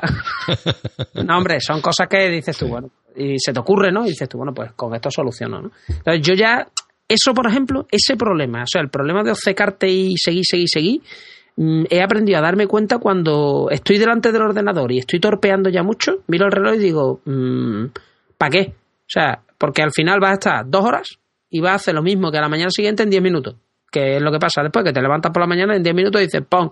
Aquí estaba. Mm. Y como ya me ha pasado, porque supongo que a ti te habrá pasado un montón de veces, yo ya sí he aprendido a tragarme ese sapo y a irme con esa frustración a la cama. Sí, sí, no, yo también, sí. Es, así porque... Es duro, es duro, pero es, pero mucho más efectivo, sí. Eh, pero es jodido por, sobre todo por lo que tú dices, ¿no? Porque es tu honra, ¿no? Y es como... Mm, es reconocer abiertamente, no sé, y lo tengo que dejar. Y es como... te vas con la, con la cabeza y gacha, pero bueno, no... Sí. Bueno, puede, ser otras situaciones, ¿no? Que a lo mejor eh, trabajando en casa son más fáciles de arrastrar, ¿no? Por ejemplo, pues tienes una una deadline ahí muy cercana o estás en modo marcha de la muerte ya intentando eh, llegar al final como sea arrastrándote. Y, bueno eh, eh, son cosas que también puedes hacer en la oficina no puedes tirarte quedarte en la oficina hasta las 12 de la noche también pero pero son cosas que estando en casa son mucho más fáciles de arrastrar no, que estando en la oficina y, teniendo que hacer ese cambio de contexto salir de la oficina y llegar a casa no, y aparte si has trabajado alguna vez un, que supongo que sí, ¿no? Un puente de estos de los largos, ¿no? Trabajar en un polígono industrial, en una oficina o algo de eso, eso es, o sea, es lo más triste y solitario, vamos, lo, de, lo del viaje de, flota Mordor, eso es nada. Deprimente, vamos. lo siguiente. Yo he salido a veces de la oficina que salen, ¿no? Y, y, hay un coche que es el tuyo, ¿no? Y, es una calle totalmente oscura, no hay nada, ¿no? O sea, además invierno normalmente estas veces, ¿no? Que te, te toca un barrón de esto, ¿no? Y tú estás allí y la gente dice, pero no te da miedo. Y, sí, a mí no me da miedo, si yo quiero que venga, aunque sea el que me viene a robar para darle un abrazo, o sea... ¿Quién, va a ver aquí esta hora, joder? Y yo solo, o sea, el tío que te va a robar se ha ido a su casa a dormir ya, ese no está allí. O sea, si lo ves, lo que quieres es irte a tomar cerveza con él o algo. O sea, bueno, eh, eso desde luego hacerlo en casa es un riesgo, ¿no? Sí. Eh, pero hacerlo en la oficina yo creo que no se hace por eso, por porque lo haces una vez y la, dosis de bilis que tienes cuando sales, ¿no? Eh, es como súper duro, o sea, como sales a la calle y te ves tú allí solo currando un, un domingo, ¿no? Y dices tú, pero yo soy aquí el único. Es que te da la impresión de que ha, ha llegado el apocalipsis zombie y eres el único que está allí currando, ¿no? Es como ¿qué hago yo aquí, no? En fin, es horrible, es horrible, sí. sí. bueno, entonces, bueno, mm, ya resumiendo un poco, eh, está claro que hay una serie de ventajas, tanto económicas como de productividad y tal, pero que luego también hay una serie de trampas por el camino que es fácil también caer, ¿no? En el aislamiento, eh, el pijama, no, la no separación de, sí. de trabajo y vida personal, ese tipo de cosas, ¿no? Eso sí, efectivamente, así es. Y yo creo que podemos avanzar ¿no? a lo que serían los tres puntos principales, digo, para la gente que quiera o tenga que teletrabajar, ¿no? Y se vaya a leer el típico articulito este de Medium, ¿no? De cómo fui feliz teletrabajando y ganando dinero y tal, ¿no? Y después tú te pones a hacerlo y te sale como una mierda y tú... y y por qué aquella persona era tan feliz y yo no, ¿no? O sea, esto, ¿no? Entonces yo creo que, a ver, hay tres puntos, ¿no? Que sería, primero, saber si tu trabajo es teletrabajable, ¿no? O deslocalizable. Segundo, el mindset, ¿no? O sea, preparar tu mente para que puedas teletrabajar y después, pues, usar herramientas, ¿no? Yo creo que son las tres cosas, ¿no? Mm. Principales. Que yo creo que todo el mundo empieza por las herramientas porque es lo que mola, ¿no? O sea, sí. Ah, lo que pues mola es... Vamos a utilizar Slack y no sé qué. Sí, no, pero vamos a usar Telegram o vamos a usar... ¿Qué más da, tío? Si usa IRC, o sea, yo, te, yo con tanto Slack y tanta historia y tanto Telegram y tanto... Y si ya... ¿Por qué no nos vamos a un canal de IRC y a tomar por saco si todo esto llevo inventado 30 años, tío? ¿O no? si no, sé, un canal de IRC. Sí, pero bueno, viene a ser lo mismo, pero es más, más, más bonito, más cool. Sí, puedes, tirar, no, es que puedes tirar aquí el ficherito y poner cachos de código y no sé, que sí, que sí, pero que para lo que está el 90% de las veces lo que estás poniendo ahí son mini frases, que al final un canal de IRC pues te servía para lo mismo, o sea, es que lo puedes hacer con el Bookie Chat desde la amiga, o sea, que es que... Eh, Ahí queda eso. No, claro, es que son cosas que no necesitas tampoco una central nuclear para arrancarla y que corren bien, ¿no? Entonces yo, yo creo que al final eh, están preparados a los artículos que aparezcan en Medium y esto de cómo me volví minimalista volviendo al IRC de toda la vida, ¿no? Y haciendo a la, gente un kick. Yo, yo, creo que si, eh, si publicas eso en Medium triunfas.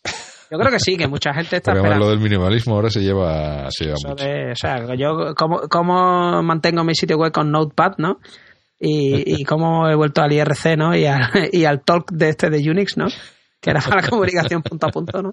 Que, que es también, yo qué sé, porque, a ver, herramientas llevan a inventar mogollón de tiempo. El tema es el, el que tu mente y tu equipo y, la, y tu organización esté preparada, digo organización, la empresa, ¿no? Y tu organización del día a día de trabajo pues esté pensado para que funcione con esas herramientas. Si tratas de aplicar herramientas a un entorno que es hostil al tema de la deslocalización, o sea que no está preparado, no se ha hablado, no, pues aquello no funciona, porque si tú pones ¿no? un chat y resulta que no está nadie dentro porque todo el mundo está acostumbrado a que está en la oficina, pues el que está remoto es uno que está siempre solo en el chat. Entonces, pues tenemos el efecto de, ¿no? De, este lo han puesto ahí como, ¿no? Leproso ahí, ¿no? Aparte, ¿no? Y, y está como suelto ahí aparte, ¿no? O el loco que teletrabaja, ¿no? Entonces, eh, eso. Así que yo empezaría lo primero por los trabajos teletrabajables, ¿no? O sea, que lo comentábamos antes, ¿no? que la gente es, teletrabajable tu trabajo o no lo es. Digo, porque tú, por ejemplo, tienes relación con equipos, ¿no? Tú diriges equipos o diriges personas, te relacionas con personas y eso siempre no es teletrabajable, ¿no? Entiendo. No, mm, no, no siempre, no. Entonces, eh, eh, yo creo que sí, sí hay.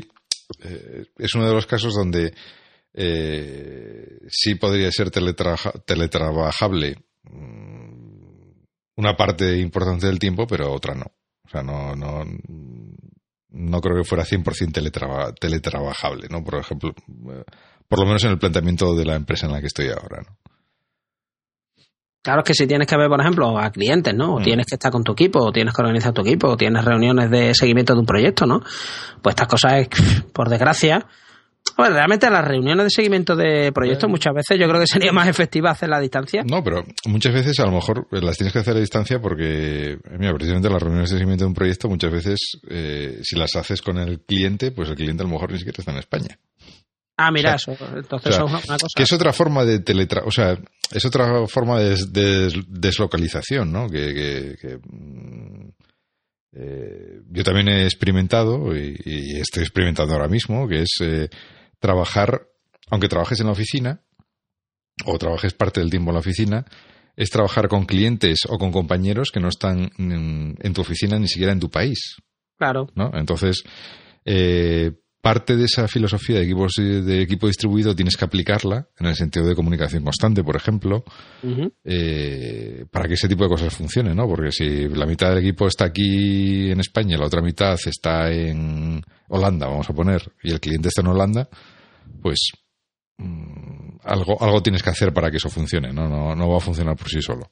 Claro, es que en cuanto que cambie la especificación de algo, ¿no? Un diseño, no sé qué historia, ¿no? Y eh, lo tiene que saber todo el equipo. O sea, es que tienes que estar permanentemente, ¿no? O sea, por inundación tienes que estar comunicando y ser súper pesado, pero decirlo por mil sitios. O sea, decirlo en el commit que está subiendo, en el chat, Mandar un correo, si lo pones por la mensajería y, e insistir, insistir hasta que te digan ACK, ya lo he visto. Porque si no, puede pasar que pues que la gente no se entere, porque no es lo mismo que estando en una oficina, ¿no? que hace una reunión y en un momento dado pues, sueltas la información y ya está, ¿no?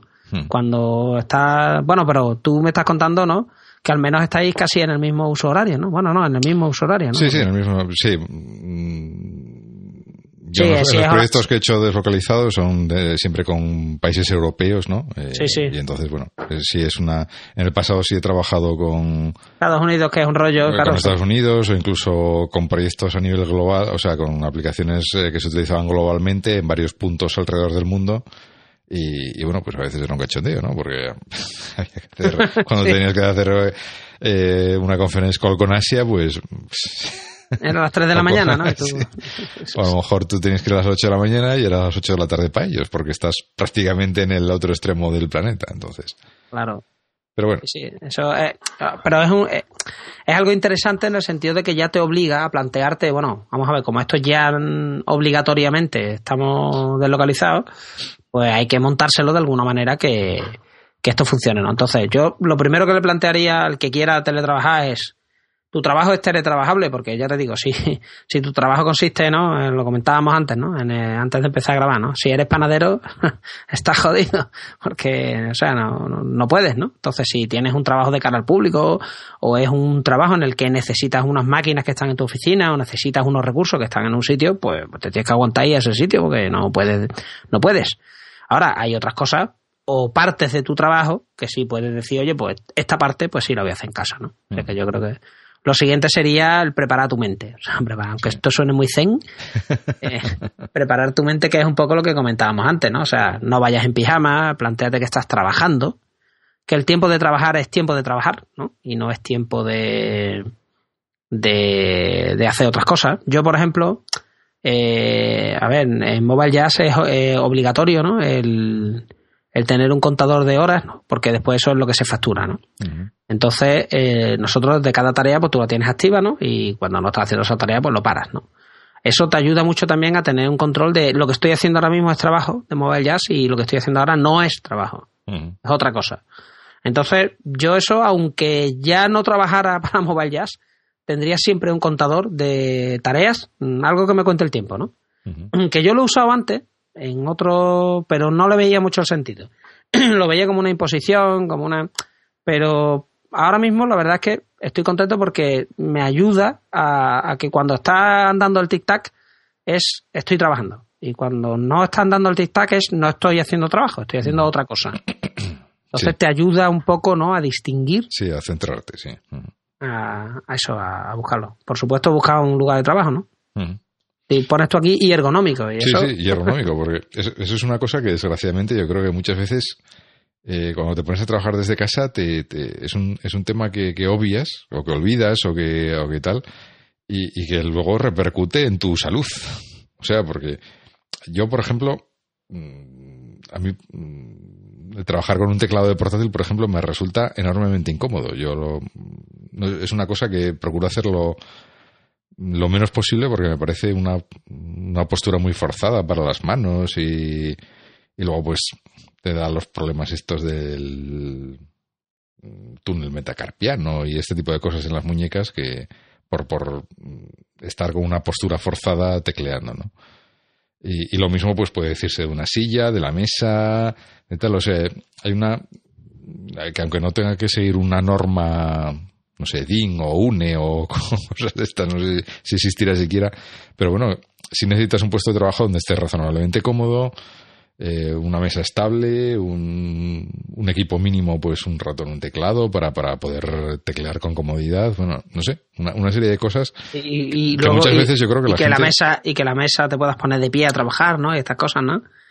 ¿No? ¿Sabes? Que esto es lo típico que se lo cuentas a un camarero que está 14 horas de pie, ¿no? en el bar y es como que se vuelve loco, es como pero me estás contando que tú quieres trabajar de pie. Sí, la, cinta, con la cinta de caminar por debajo, ¿no? Sí, con, el threadmill, ¿no? de, pie, que yo, yo he visto eso, que la gente lo hace, oye, y yo lo admiro, mm. pero yo, ve, volvemos a lo del mindset, yo creo que si, si yo estoy caminando, no, no puedo concentrarme en lo que estoy leyendo, igual igual llega un momento en el que, yo que sé, que ya entra y te acostumbras, ¿no? Eh, igual es un tema de costumbre, sí. Igual Sí, Pasa a pero- ser, un- lo de caminar pasa a ser un acto automático y, y- y te concentras en lo que estás haciendo, no sé. No sé, pero yo lo, lo veo, eso sí que lo veo un setup muy overkill, ¿no? El tema Sí, sí. de el, el threadmill, ¿no? Y ahí puesto el portátil, ¿no? Que está guay, pero yo, yo creo que a mí no me funcionaría, ¿no? El tema de... Sí, pero bueno, lo que quiero decir es que en, en- entre el threadmill y estar en un sofá con el portátil encima No. de las rodillas intentando teclear allí con... eh, hay, hay una diferencia, ¿no? Sí, en un rinconcito ahí de la... Hombre, también depende, a ver, aquí volvemos a lo mismo, ¿no? Cada uno tiene que adaptar las ideas si vas a teletrabajar un día o varios días, porque claro, si es un día, en un momento dado te puedes sacrificar, ¿no? Sí. Si tú ves que van a ser muchos días, porque cierras un acuerdo con tu compañía, ¿no? Y dices, oye, pues todos los viernes trabajo desde casa. Ya, per- Perfecto. Bueno, trabajas desde casa y ahora resulta que vives en un piso pequeñito y no tienes un sitio en condiciones donde ponerte, porque puede ser, ¿no? Que no tengas, o que no seas humanita, porque hay gente por ahí que se hace cosas súper cucas de esto, se hace a lo mejor una mesa abatible que normalmente está plegada hacia arriba y de pronto baja y es súper bonita, y- pero eso hay gente que es súper guay y te saca fotos de esto con flores puestas frescas, ¿no? Y con una ventana que da siempre a un sitio muy verde, todo de puta madre, pero si eres un torpe, ¿no? Y pues siempre tienes opciones, que es lo que yo comentaba antes, pues macho, vete a una biblioteca, vete a, a tu a tu universidad o a tu escuela donde estudiaste, o vete a, yo que sé, a un café, aunque sea, ¿no? No tiene por qué ser un Starbucks, ¿no? Eh, te puedes ir a donde quieras, o sea que hay otros sitios, ¿no? Espacios abiertos, eh, incluso, pues, si lo permite el tiempo, te puedes incluso ir a un parque, ¿no? Y sentarte ahí un ratito, o sea, que te puedes buscar, lo que pasa es que, claro, hay que buscarse sitios cómodos. Yo opté por la opción termonuclear y me hice una habitación solo para esto. Entonces, claro, yo qué sé, yo como iba a ser un profesional del teletrabajo, digo, yo me hago una habitación Sí, como un- de estudio y eso está solo para eso, ¿no? Entonces yo tengo una habitación para eso. Entonces, claro, yo hacía, siempre he hecho mucho énfasis en que yo trabajo desde mi oficina en casa. O sea, yo no... Mm. no- que Sí, sí, pero bueno, pero bueno, en ese caso te has montado literalmente una oficina Claro, yo me he con ese propósito, ¿no? Porque has hecho una, que, eh, una claro, habitación exclusiva dedicada para eso, ¿no? Yo en mi caso ya me lo hice, ya te digo, termonuclear porque es una habitación que está separada del cuerpo principal de la casa, de manera que hay que atravesar el patio para venir aquí. Entonces es algo que está separado de la casa, de manera Sí, que es fácil. tienes incluso separación física, con lo Sí, cual no oyes ni voces ni... No, claro, no escuchas voces, estás aislado, pero aparte también cuando entras en la oficina, entras en la oficina. Y cuando sales de la oficina, sí. sales de la... Lo que pasa es que, claro, el tiempo del commuting, ¿no? Es, es cruzar el patio. Cruzar el patio. Pero, pero hay una separación física, ¿no? Sí, Y- sí, sí, es un, es un aspecto interesante, ¿no? Sí, sí, sí. Que hay que... Hay, hay una separación física y hay un acto de, aunque sea cruzar el patio, que te Sí, que ya te pone eh, clic, ¿no? Eh, para entrar o salir del modo trabajo. ya, ya te pone un poco más, ¿no? Entonces hay gente que dirá, jo, pues es que yo eh, tengo un piso, ¿no?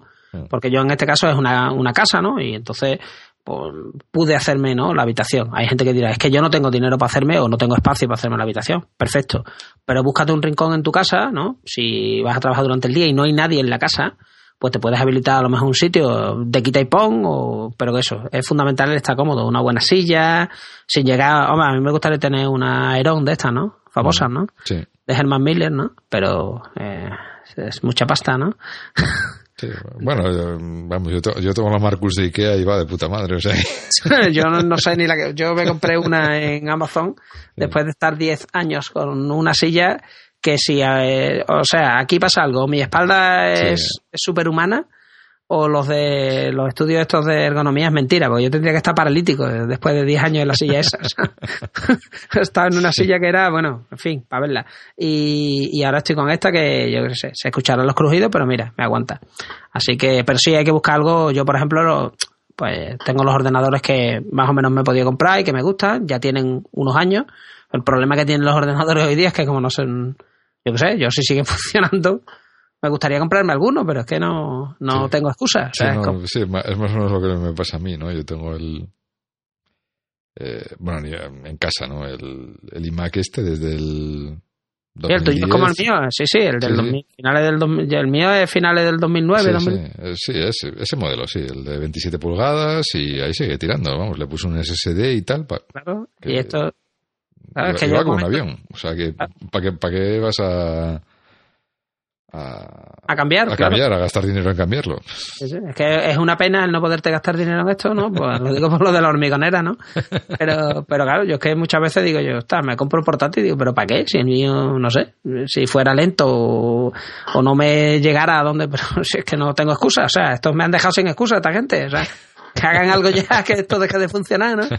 Y, y pueda, y pueda tal, ¿no? Entonces, el tema del trabajo y el horario son fundamentales. El horario mm, también yo creo que... A ver, estas cosas son... El orden no debe ser algo que se te impone desde fuera debe ser un equilibrio que surge desde el individuo. Eso me ha quedado súper zen, ¿no? Vamos, de qué. pero, total. Eso, pero es verdad, o sea, realmente el, el, el tú ponerte un sitio que sea siempre el mismo, hacer una rutina, y ponerte un horario, vestirte. Al final son una serie de rutinas que te van llevando a un orden, pero un orden que eliges tú. Nadie te ha dicho que te tengas que vestir de esa manera o que tengas que trabajar en este sitio, que simplemente vas probando cosas, vas viendo que no te van bien, o si no, que alguien pruebe a trabajar. Un día, ¿no? La típica foto esta del teletrabajo que te ponían en los 90 de, de alguien vestido con el traje de chaqueta sentado en las escaleras de la oficina, no sé si, ¿no? O, con los pies metidos allí en la playa, el tío allí con la corbata. la típica foto esta absurda de la vida, que era como, pero esto es una imbecilidad, o sea, no, pues nadie puede trabajar en la playa, yo al menos no podría trabajar en la playa viendo la playa, o sea, no, yo, yo no soy capaz, o sea, no, yo trabajaría y después ya me voy a la playa y estoy allí, no haciendo otra cosa, ¿no? Entonces, el, el horario es fundamental. Yo no sé si tú cuando trabajas en casa te montas un horario especial o no, o... Sí, bueno, mm, o sea, yo la regla base, ¿no? Para cuando trabajo en casa es, eh, o sea, yo, o la regla que me he autoimpuesto es que si tuviera que ir a la oficina debería ser capaz de salir en cinco minutos. ¿No? No, debería costarme más de cinco minutos, pues eh, ponerme una, la chaqueta, los zapatos y salir por la oficina, ¿no? Ah. Y, luego pues intento hacer más o menos el mismo horario pues que haría en la oficina, ¿no? Porque también tienes que seguir manteniendo el contacto con la gente que está trabajando en la oficina o en, o en la oficina de otro país o lo que sea. Entonces, eh, sí es interesante pues intentar coincidir el máximo tiempo posible con, esa gente pues para, bueno, pues por, si tienes que eh, preguntar cosas o que ellos te pregunten a ti o comentar cosas, pues estar disponible, ¿no? Claro, yo, yo lo escribí incluso en, en el blog, si eso lo pondremos por ahí. Pues yo hice muchas pruebas de horario, y porque yo conozco gente que son de estos que son buenos nocturnos, ¿no? Digo sobre todo el perfil de, del trabajador lobo solitario, ¿no? Que trabajan de noche. Entonces, hay gente que le encanta trabajar de noche, siempre ha estudiado mejor de noche, de noche es que no hace ruido, me, me concentro mejor y no sé qué. Yo de noche soy incapaz, o sea, yo de noche me, no puedo. Ahora, no me cuesta levantarme temprano. Eso es algo, yo qué sé. Entonces yo soy de los que se levanta temprano, se acuesta temprano, lógicamente. Hay gente que no, hay gente que trabaja eso, que está a las 3 de la mañana, a las 4, a las 5, están trabajando. Yo eso no lo puedo hacer. O sea, yo solo hago un día y me pego ya tres días que necesito recuperación, porque no, no soy capaz, ¿no? Yo ya tengo una edad. Entonces yo lo que hago es que me levanto, yo tengo un horario raro, me levanto huyendo de los niños y me levanto a las 6, ¿no? Si puedo y hoy, por ejemplo, he estado de 6 a 8, y después he hecho una parada y luego he seguido de 9 a 2 y luego pues sí, otro ratito por la tarde y, y bueno, pues así vas, vas uniendo horas, ¿no? Y bueno, pues al final haces tus 8 horas, lo distribuyes y te vas buscando ahí huecos en el día para hacer pues las cosas que o que tienes que hacer o que quieres hacer. Yo en mi caso es llevar a los niños al colegio, comer con ellos, en fin, mm. intentar hacer un poquito de deporte, eh, aunque después no se nota mucho, pero bueno, esas cosas, ¿no? Entonces, eh, eh, un horario yo creo que es básico, porque como, como tú te levantes a las buenas de Dios sin hacerte un mínimo plan, ¿no? Y digas, uy, voy a empezar a teletrabajar, eso, eso, tiene mala pinta, ¿no? Eso, eso, tiene mala pinta porque enseguida pues, se descarrila el horario, vamos, como no tengas como no tengas un mínimo plan de quiero hacer esto, quiero hacer lo otro, yo por ejemplo minimizo incluso que estoy aquí, ¿no? Minimizo mucho las interrupciones porque pongo el teléfono en silencio o lo pongo en modo no molestar para que no me entren notificaciones, quito las notificaciones del ordenador, eh, yo qué sé, me lo preparo todo para que, pues eso, para que no, no tenga, no sufra interrupciones, ¿no? Incluso aquí, porque claro, es lo que tú dices, ¿no? Te entra por la mensajería instantánea por el otro lado, ¿no? Al final te entran llamadas y cosas, ¿no? Sí, sí, sí. Y luego el mindset, para mí probablemente es el más complicado, ¿no? Que es, aunque realmente si uno lo piensa, ¿no? Si no tienes que ir a una oficina, no tienes que hacer el gasto en tiempo y en dinero del desplazamiento, ¿no? eres un privilegiado, ¿no? Porque puedes trabajar mm. desde casa. Llega un momento en el que, como tampoco tienes a nadie en lo alto, entre comillas, o sea, no tienes la presión social del grupo que te está mirando, o sea, nadie está viendo que estás realmente viéndote una película, pues mantener la motivación, las ganas de hacer cosas y pues a mí me cuesta. A mí me cuesta. Entonces, yo, creo que eso es un poco lo que comentábamos antes, ¿no? A lo bueno se acostumbra uno rápido. O sea, tú, eh, si, si pasas de trabajar eh, cinco días a la semana en una oficina y ponte que te, de repente pues tienes que pasar a trabajar un día y un día a la oficina y cuatro el resto de la semana en casa, ¿no? eh, inicialmente pues sí, eh, eres capaz de experimentar todas eh, y de verle todas las ventajas y de disfrutar de esas ventajas inicialmente y tal. Pero luego, lo que decías antes, ¿no? A lo bueno, a lo bueno se acostumbra uno rápido y, rápidamente es, es, como los premios, ¿no? Es, eh, los premios o, pues tienen un efecto inmediato, ¿no? Pero luego ese efecto desaparece, ¿no? y no mantiene, no, no, no soporta, ¿no? no si no hay nada más debajo, eh, lo que estás intentando mantenerse se desmorona, ¿no? Tiene que haber algo más ahí debajo, ¿no? Aparte de, de esas ventajas de, de, trabajar desde casa, ¿no? Y, yo creo que es un tema complicado, ¿no? Porque eso que, o sea, las, las ventajas desaparecen o, o, te olvidas de ellas o te acostumbras a ellas rápidamente, pero las, las desventajas o los inconvenientes siguen ahí. No, pues eso, eso está claro, es lo, único que ves, ¿no? Es... Claro. El, el, estar solo, el, el, aislamiento, tal. Entonces, para mí uno de los aspectos, yo creo, más difíciles es eh, ser capaz de mantener la, la motivación, ¿no? El, el, y ahí sí que no tengo varita mágica, no sé.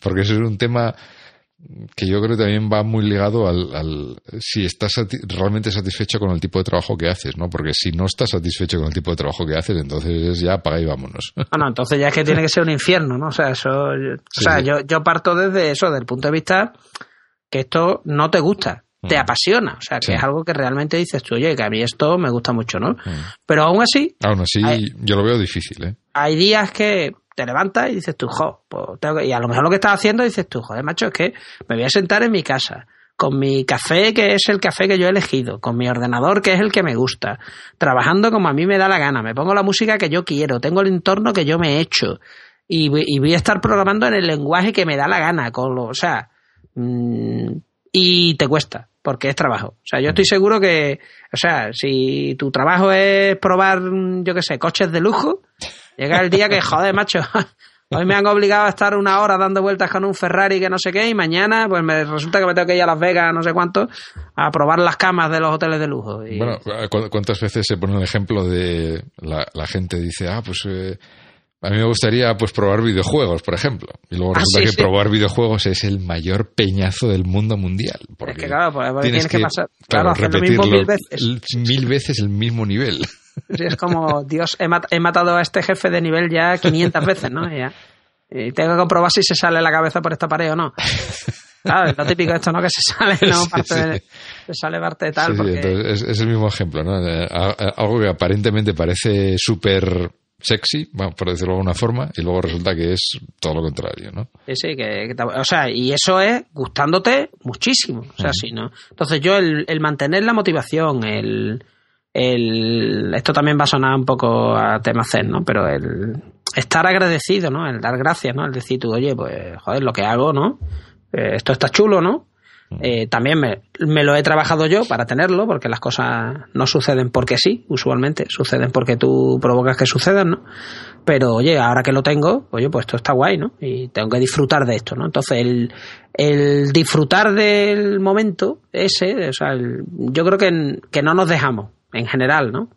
Que está uno siempre, estamos, ¿no? Corriendo detrás de la presa, ¿no? Haciendo siempre algo distinto y nuevo y tal, y, y no nos da tiempo tampoco a disfrutar el, oye, pues esto está chulo, ¿no? O sea, estoy aquí, está en mi mesa y, y hoy la he limpiado y está bonita y tal, y tengo ganas de programar hoy, ¿no? Mm. Entonces, el mantener la motivación, el mantener el foco, cuesta. Entonces, yo lo que hago ya si quieres hablamos un poco de herramientas. Sí. Yo lo que hago son rutinas, ¿no? Intento hacer eh, igual que tú sabes que los mantras, ¿no? Son rollos que se repiten, ¿no? Para que la mente entre en un estado, ¿no? Tú sabes, ¿no? Entonces, Sí. eh, yo qué sé, eso, quien no crea en el poder de los mantras, ¿no?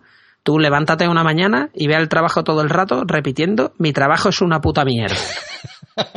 Eso, Joder, es que vaya mantra, tío. eso- no, no, pero yo es que la gente, es que todos los mantras son rollo, sí, sí. Tú te levantas y tú vas, ¿no? Todo el rato, mi trabajo es una mierda, mi jefe es imbécil, tal, gano menos que nadie, soy una escoria, soy una cucaracha humana, tal, ¿no? Cuando llegues al trabajo, siéntate y a ver qué tal te va tu día. Y me, no, entonces, más, cualquiera, cualquiera ha visto, ¿no? Que el poder de los mantras, ¿no? Encarnado en el típico compañero, tío, que no para de quejarse, ¿no? Que es el típico, sí. ¿no? Empleado este tóxico, ¿no? Que está Sí, todo sí. el rato, tío.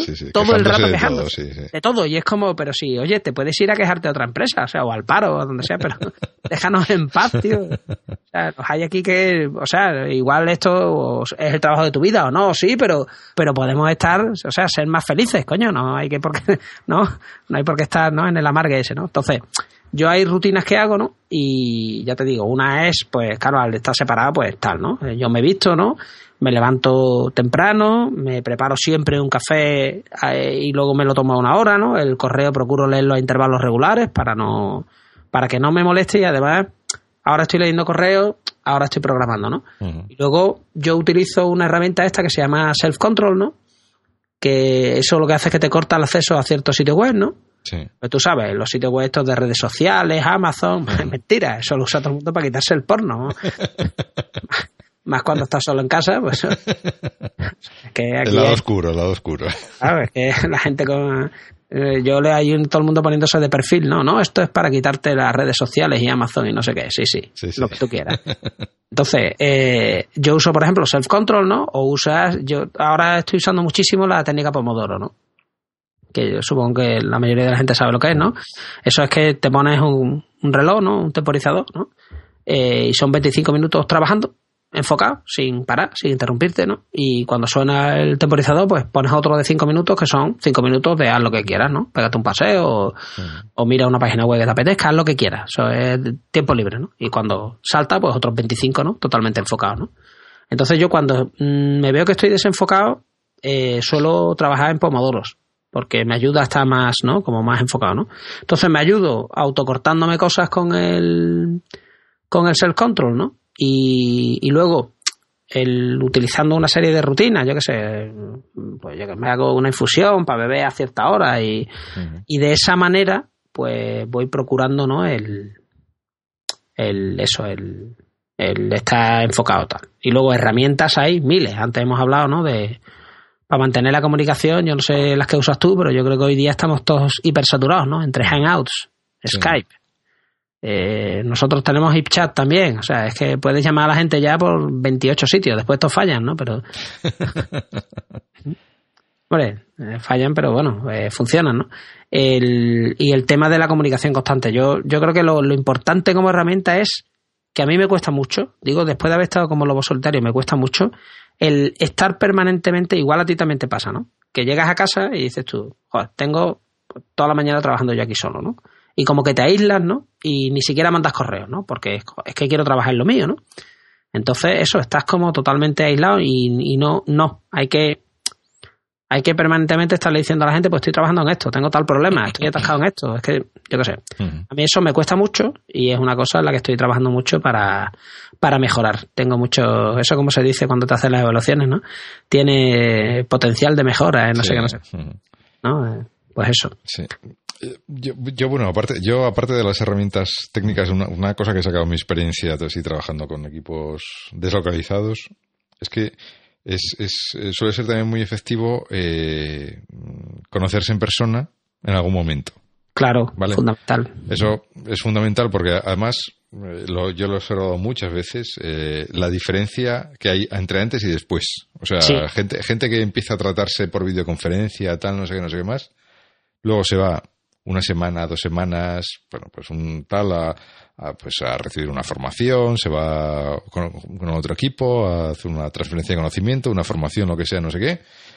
Y a la vuelta la relación es completamente diferente. O sea, es, es como una extensión de la relación que han establecido una vez que, ya están en persona, pues se han ido a tomar una cerveza o, o simplemente han estado mm, juntos eh, trabajando codo con codo, ¿no? Estoy vamos, totalmente de acuerdo porque a mí me ha pasado hace nada eso. Mm. Además es, es, curioso porque además es un, es un efecto que se va desvaneciendo poco a poco. Suele ser, en, en mi experiencia, suele ser bastante duradero pero no es eterno. O sea, luego es como esto, la distancia es el olvido y tal. Efectivamente. y entonces es, es una cosa que, sería, claro, si, los, si las circunstancias lo permitiera, pues eh, renovar esos lazos de amistad, de amistad profesional cada seis meses o una cosa así, ¿no? sería, lo ideal. Yo antes lo he comentado, es que a mí me ha pasado eso, o sea, yo empecé a trabajar, ¿no? Todo, remoto, solo veía caras en el ordenador, ¿no? Trabajas bien, ¿no? Y bueno, la gente parece más y tal, pero son caras en un ordenador. Cuando ya estás, ¿no? Unos días, pues, con la gente en la oficina, pues totalmente distinta la relación, ya es otra cosa, ¿no? Porque claro, somos personas, estamos acostumbrados a tener tratos cercanos con otras personas. Cuando vuelves ya, pues ya es lo que tú comentas, ¿no? La relación, la manera de trabajar, las bromas, todo ya es distinto, ya eres parte del equipo, no eres, no eres una carita en el ordenador. Eh, yo en mi caso, yo es que me lo he planificado ya, o sea, yo ya me lo he planteado porque, precisamente por eso que tú comentas, porque yo sé que ese efecto se va desvaneciendo el, ir al menos cuatro veces ¿no? al año a la oficina y el para sentirte dentro de la oficina, para estar con la gente, para tener otro tipo de comunicación con la, con la gente, ¿no? Como mínimo, digo yo en mi caso, ¿no? Pues gastarme el dinero y allí y, ya está, y estar con la gente porque hace falta, o sea, sobre todo con la gente con la que trabajan, ¿no? En los proyectos en los que estás habitualmente es importante, ¿no? El, eso, el, conocerlo y vamos, estoy totalmente de acuerdo contigo. De hecho es que me ha pasado hace nada, o sea, ahora estoy todavía en la etapa de que no se ha desvanecido. Lo tienes todavía reciente, ¿no? Sí, sí pero como, yo sé, es claro, el chute, ¿no? De, conocer.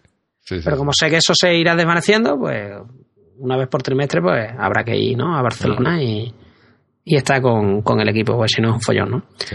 Sí, yo no sé, hombre, yo eh, sospecho que, claro, también hay una serie de eh, comunicación no verbal, ¿no? que muchas veces te pierdes ¿no? En, en, las videoconferencias o incluso aunque veas a otra persona o a los otros miembros del equipo, yo creo que hay muchas pistas o muchas eh, cosas de comunicación no verbal que te pierdes o que se pierden en el ruido de la transmisión o como quieras llamarlo y que eso mm, evidentemente nunca va, no va a ser lo mismo que estar sentado en la misma mesa que, el resto de la gente, ¿no?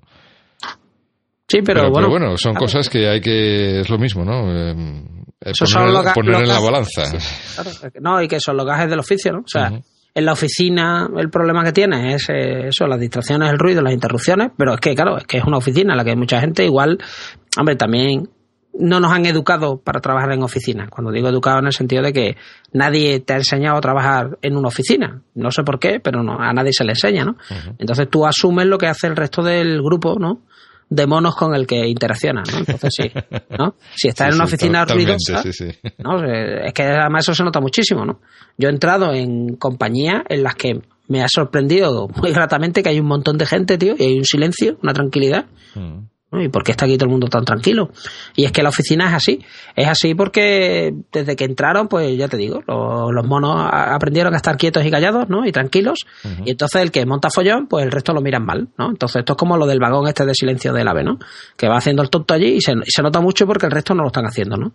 Bueno, eso pasará en un futuro, ¿no? De momento en el vagón del ave, eh, ese silencio... Eh, es teórico, ¿no?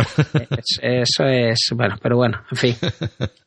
Sí, sí, pero bueno, y también se nota mucho cuando cambias de empresa, el, eh, la cultura empresarial o la cultura de esa empresa de, de, cómo se hacen las cosas, pues... O sea, y además yo creo que se nota mucho en una cosa, mira, si la, si la compañía está hecha a lo mejor por programadores, ¿no? O está enfocada a los programadores, ¿no? Eh, dices tú, oye, pues ahora yo veo que la gente está trabajando, ¿no? Y yo sé que no hay nada que le moleste más a alguien que está resolviendo un problema de programación que llegue y te diga, mm, vente cinco minutitos para una reunión. Eso te mata, te mata porque es como, pero, tío, planifícamelo de alguna manera, ¿no? Entonces, si en esa compañía, ¿no? Hay como una cultura de, oye, pues lo que hago yo al programador es que le pongo, ¿no? una cita por el calendario, ¿no? Que le va a molar, ¿no? él me la acepta o no me la acepta o no sé qué, ¿no? Y, ya tiene, ¿no? Eso sería un tipo de cultura. La otra sería el yo vengo, ¿no? Aquí te pillo, aquí te mato, ¿no? Y eso se nota mucho cuando cambias de una compañía a otra, pues que suelen ser más ruidosas, más, como más caóticas, ¿no? Más caos, más improvisación todo y más, y, y se nota mucho, ¿no? Entonces, bueno, yo qué sé. A mí, a mí me ha sorprendido hace poco que estaba en oficina y he dicho, ¿y aquí por qué está todo el mundo tan calladito? Claro, te das cuenta de que como te pongas a pegar gritos eres tú el único. Y claro, tú, Te tú, Te adaptas a lo que hacen los otros monos. Te callas, ¿no? Y, te comportas de, otra manera. Está, está bien. Eh, herramientas. Yo creo que de herramientas técnicas pondremos por ahí algún enlace. Hay montones, pero yo, eh, hombre, lo, lo de la hormigonera, ¿no? Uno se engolosina con, mm me voy a poner el último cliente de correo electrónico que me este me promete que voy a tener inbox cero y no sé qué historia y eso es mentira. o sea, el inbox cero lo puedes tener de una manera muy fácil. Le das a seleccionar todos y a borrar. y que salga el sol por antequera. Eso, eso lo hace uno, bueno, Mark Gemmel, ¿no? Eh, que este era programador, ahora es escritor. Y él lo que dice es de, que cada año declara bancarrota de email, ¿no? Al principio de cada año se declara en bancarrota de email y lo que hace es eso, es que lo borra todo y ya está. Bueno, lo que sea importante pues ya me llegará otra vez. Ya se lo vuelven a enviar, Y ya está, ¿no? Entonces ya la gente sabe que este, ¿no? Eh, lo pone por Twitter, ¿no? Hoy declaro bancarrota de email y ya está. Y, y lo borra todo y empieza, ¿no? Con la página en blanco, ¿no? A ver, si sé tan extremo, realmente el email, si nos organizáramos bien, eh, y porque a lo mejor el problema no lo autocreamos, te quiero decir, porque es que la gente es como, tengo 500 correos, te pones a ver los correos y dices, vale, 200 mensajes son de que estás siguiendo a no sé qué repositorio de GitHub. Los otros son de newsletters de no sé cuánto. Los otros son de correos que tú escribiste mal y has necesitado 20 aclaraciones para qué. Bueno, ¿por qué no te desuscribes de todo? Y a partir de ahora, cada vez que escribas un correo, te paras y piensas, y, si tienes que pedir información, lo pides todo de golpe. Eh, porque digo, para poner una simple cita, pues tío, es que hay gente que, oye, necesito una reunión para esto. Y no puedes decir necesito una reunión para esto, quiero tratar esto. Y los juegos que tengo libres son el martes de tal hora a tal hora, el jueves no sé qué, no sé cuánto. Y si no, la siguiente semana. De manera que en un solo ida y vuelta ya, fin, o sea, me, sigues con lo que, ¿no? Eh, y esos correos grupales de responder a todos ahí con cosas que son intrascendentes. Entonces, sí, bueno. que de esto se ha escrito y se habla mucho, ¿no? Entonces, la gente con el correo, eh, las herramientas no te van a ayudar si tú no te organizas, ¿no? Entonces, el, el estar tú enfocado en el trabajo, en casa o donde sea, ¿no? y luego herramientas hay las que quieras, de videoconferencia, de lo que quieras, ¿no? Eh, y aquí, bueno, yo otra que uso mucho son eh, sistemas de listados de tareas, que yo no sé si a la gente eso le parece un atraso o no, pero yo tarea que hago, tarea que apunto. Lo digo porque también me ayuda a enfocarme a estoy haciendo esto, ¿no? Y además vas apuntando dentro de la tarea, ¿no? Vas apuntando problemas que tienes, detalles, enlaces que te has encontrado que están relacionados con la tarea, ¿no? Entonces, al final, pues te queda una historia ahí de lo que has ido haciendo y, bueno, pues, yo sé. incluso eso lo puedes extender, eh, yo lo he visto utilizar en algunos equipos, pues utilizar herramientas tipo Basecamp, pues para hacer esas, esas, listas de tareas, pero, pero para un proyecto en el que colaboran varias personas, ¿no? Y entonces tienes ahí como, eh, digamos, lo mismo, también, eh, bueno, si metes Campfire también tienes chat, bueno, eh, tienes diversas cosas que, que, te sirven un poco para centralizar el trabajo que hace el equipo en un solo sitio, ¿no? Sí, sí, sí, no, yo, vamos, nosotros lo que estamos usando es Asana. Y claro, también tiene pues todas estas cosas. O sea, sí, por, por herramientas, además. Sí, sí, no, herramientas hay. las que quieras y, de hecho todas están cogiendo al final, acaban siendo todas como un monstruo que tiene de todo, ¿no? Todas tienen chat, todas tienen videoconferencias, todas tienen compartir documentos, todas. O sea, que tiene, bueno, por supuesto, los ubicuos, ¿no? Google Docs, ¿no? Que están por todos lados y Gmail y tal, ¿no? Que, entonces, por herramientas no va a ser el problema. Yo creo que la clave para que el tema del teletrabajo funcione bien es tener claro qué tipo de teletrabajador eres tú, si vas a, ¿no? a ratos o te vas a dedicar tú solo a eso o vas a estar en un equipo. Si vas a estar en un equipo y el equipo está montado de saque con mentalidad de teletrabajadores, ¿no? Porque viene desde arriba, ¿no? Entonces va a ser fácil. Y si no, si es que tú lo haces suelto en tu compañía a veces, tienes que aclarar el cómo te vas a comunicar con el resto del equipo, pues si no es un follón. O sea, si no, si estás tú solo y nadie sabe lo que estás haciendo, o estás haciendo algo que de todas maneras ibas a hacer tú solo y estás muy aislado, pero eso son a contar, ¿no? O, o la gente tiene que saber, por ejemplo, en tu caso, tú te quedas en casa, ¿no? Y la gente que depende de ti, ¿cómo se pone en contacto contigo? ¿Por correo? ¿Te llama por teléfono, al móvil, al fijo?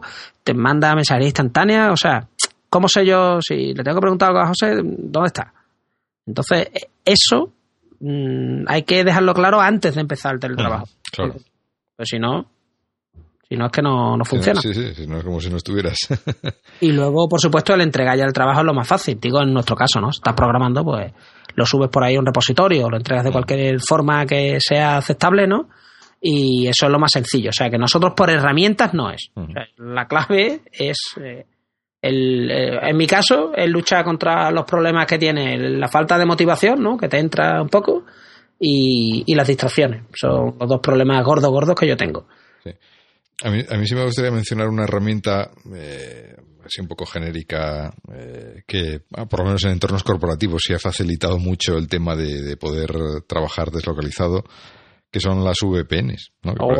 que, parece, una tontería, parece una tontería, pero el poder acceder bien a la red interna de tu empresa, bien a la red interna del cliente para el que estés trabajando.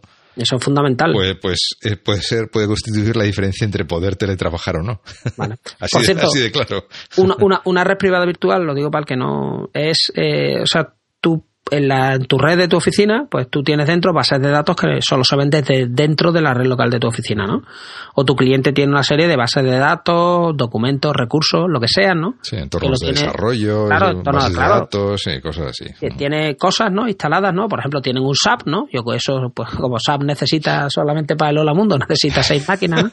Eso, eso por la mañana desayuna Blades, o sea, desayuna, ¿no? Eh, cuchillas de estas de servidor, ¿no? Pues se come, lo que, échale, ¿no? Hay memoria y gigas, lo que quieras, ¿no? Entonces, el cliente tiene un SAP y tú estás haciendo un proyecto con ese SAP porque fuiste en otra reencarnación, ¿no? Fuiste malo, ¿no? Y te han castigado a trabajar con eso, ¿no? Entonces, em, tú para acceder a ese SAP no puedes acceder desde tu casa porque no estás en la misma red. Entonces, la red privada virtual lo que hace es que a través de, tú tienes un cacharrito, que es un cortafuegos, ¿no? Y que te da acceso a, la, a una parte de la red de tu cliente desde la cual ves tú el, el SAP este o ves el recurso de tu propia compañía que es lo que te hace falta, ¿no? Tus servidores internos de desarrollo, tus servidores de correo, lo que sea, ¿no? Entonces es como estar en la oficina sin estar en la oficina. Entonces, eso, claro, es que eso es fundamental, sobre todo si trabajas en movilidad. Sí. Hmm. Estás con tu portátil por ahí en un hotel, te conectas a la VPN y de pronto, ¡paf!, estás dentro de la red de tu, de tu compañía, estás viendo allí el servidor, hombre, con los, con los lags, ¿no?, correspondientes, ¿no? Y, sí, pero bueno, mm, yo tengo un, o sea, si, por ejemplo, en un hotel, si la conexión a internet del hotel es medianamente aceptable, eh, hombre, es lo de siempre. Eso, es, un oxímoron, ¿no? No, que te creas, ¿eh? No te creas. pues sí, no, ya la, cosa va mejorando, ¿eh? Yo... No, no, no. Yo, yo he estado en hoteles que, además, hoteles que aparentemente, pues, pues podías decir incluso, aquí internet va tal, y va como un cañón. O sea que muchas veces. Eh, no, no, si eso cuanta más categoría. agradablemente, ¿eh? Cuanta más categoría tiene el hotel es súper curioso. ¿no? Eh, eh con la tele de, tubo y la conexión a internet lamentable. Digo, y ahora te vas a un hotel de estos de así en plan de polígono de trabajo normalito, ¿no? Aseadito, ¿no? Y tienes allí y va a internet como un cañón. Y dices, bueno, sí, sí, sí. bien. Está más enfocado eso. Sí, sí. Y bueno, luego evidentemente pues hay otras empresas o otros clientes pues que no, o sea, que se van al extremo contrario, eh, o sea, de acceso físico controlado, sí, sí. Eh, red separada, ordenadores específicos y tal, que claro, ahí es imposible. Bueno, red separada o, red nada, o sea, a mí me han mm. dado a mí me han dado opción de red nada, o sea, red, redes no hay wifi, ¿no? Y luego no, no te damos un latiguillo, o sea, no te damos, no, o sea, tú estás aislado porque no queremos que, mm porque estás en una red de algo ya que tal y es que tú no puedes entrar en la red esa, ¿no? Entonces, por política de la compañía... Es modo paranoico, como digo yo, ¿no?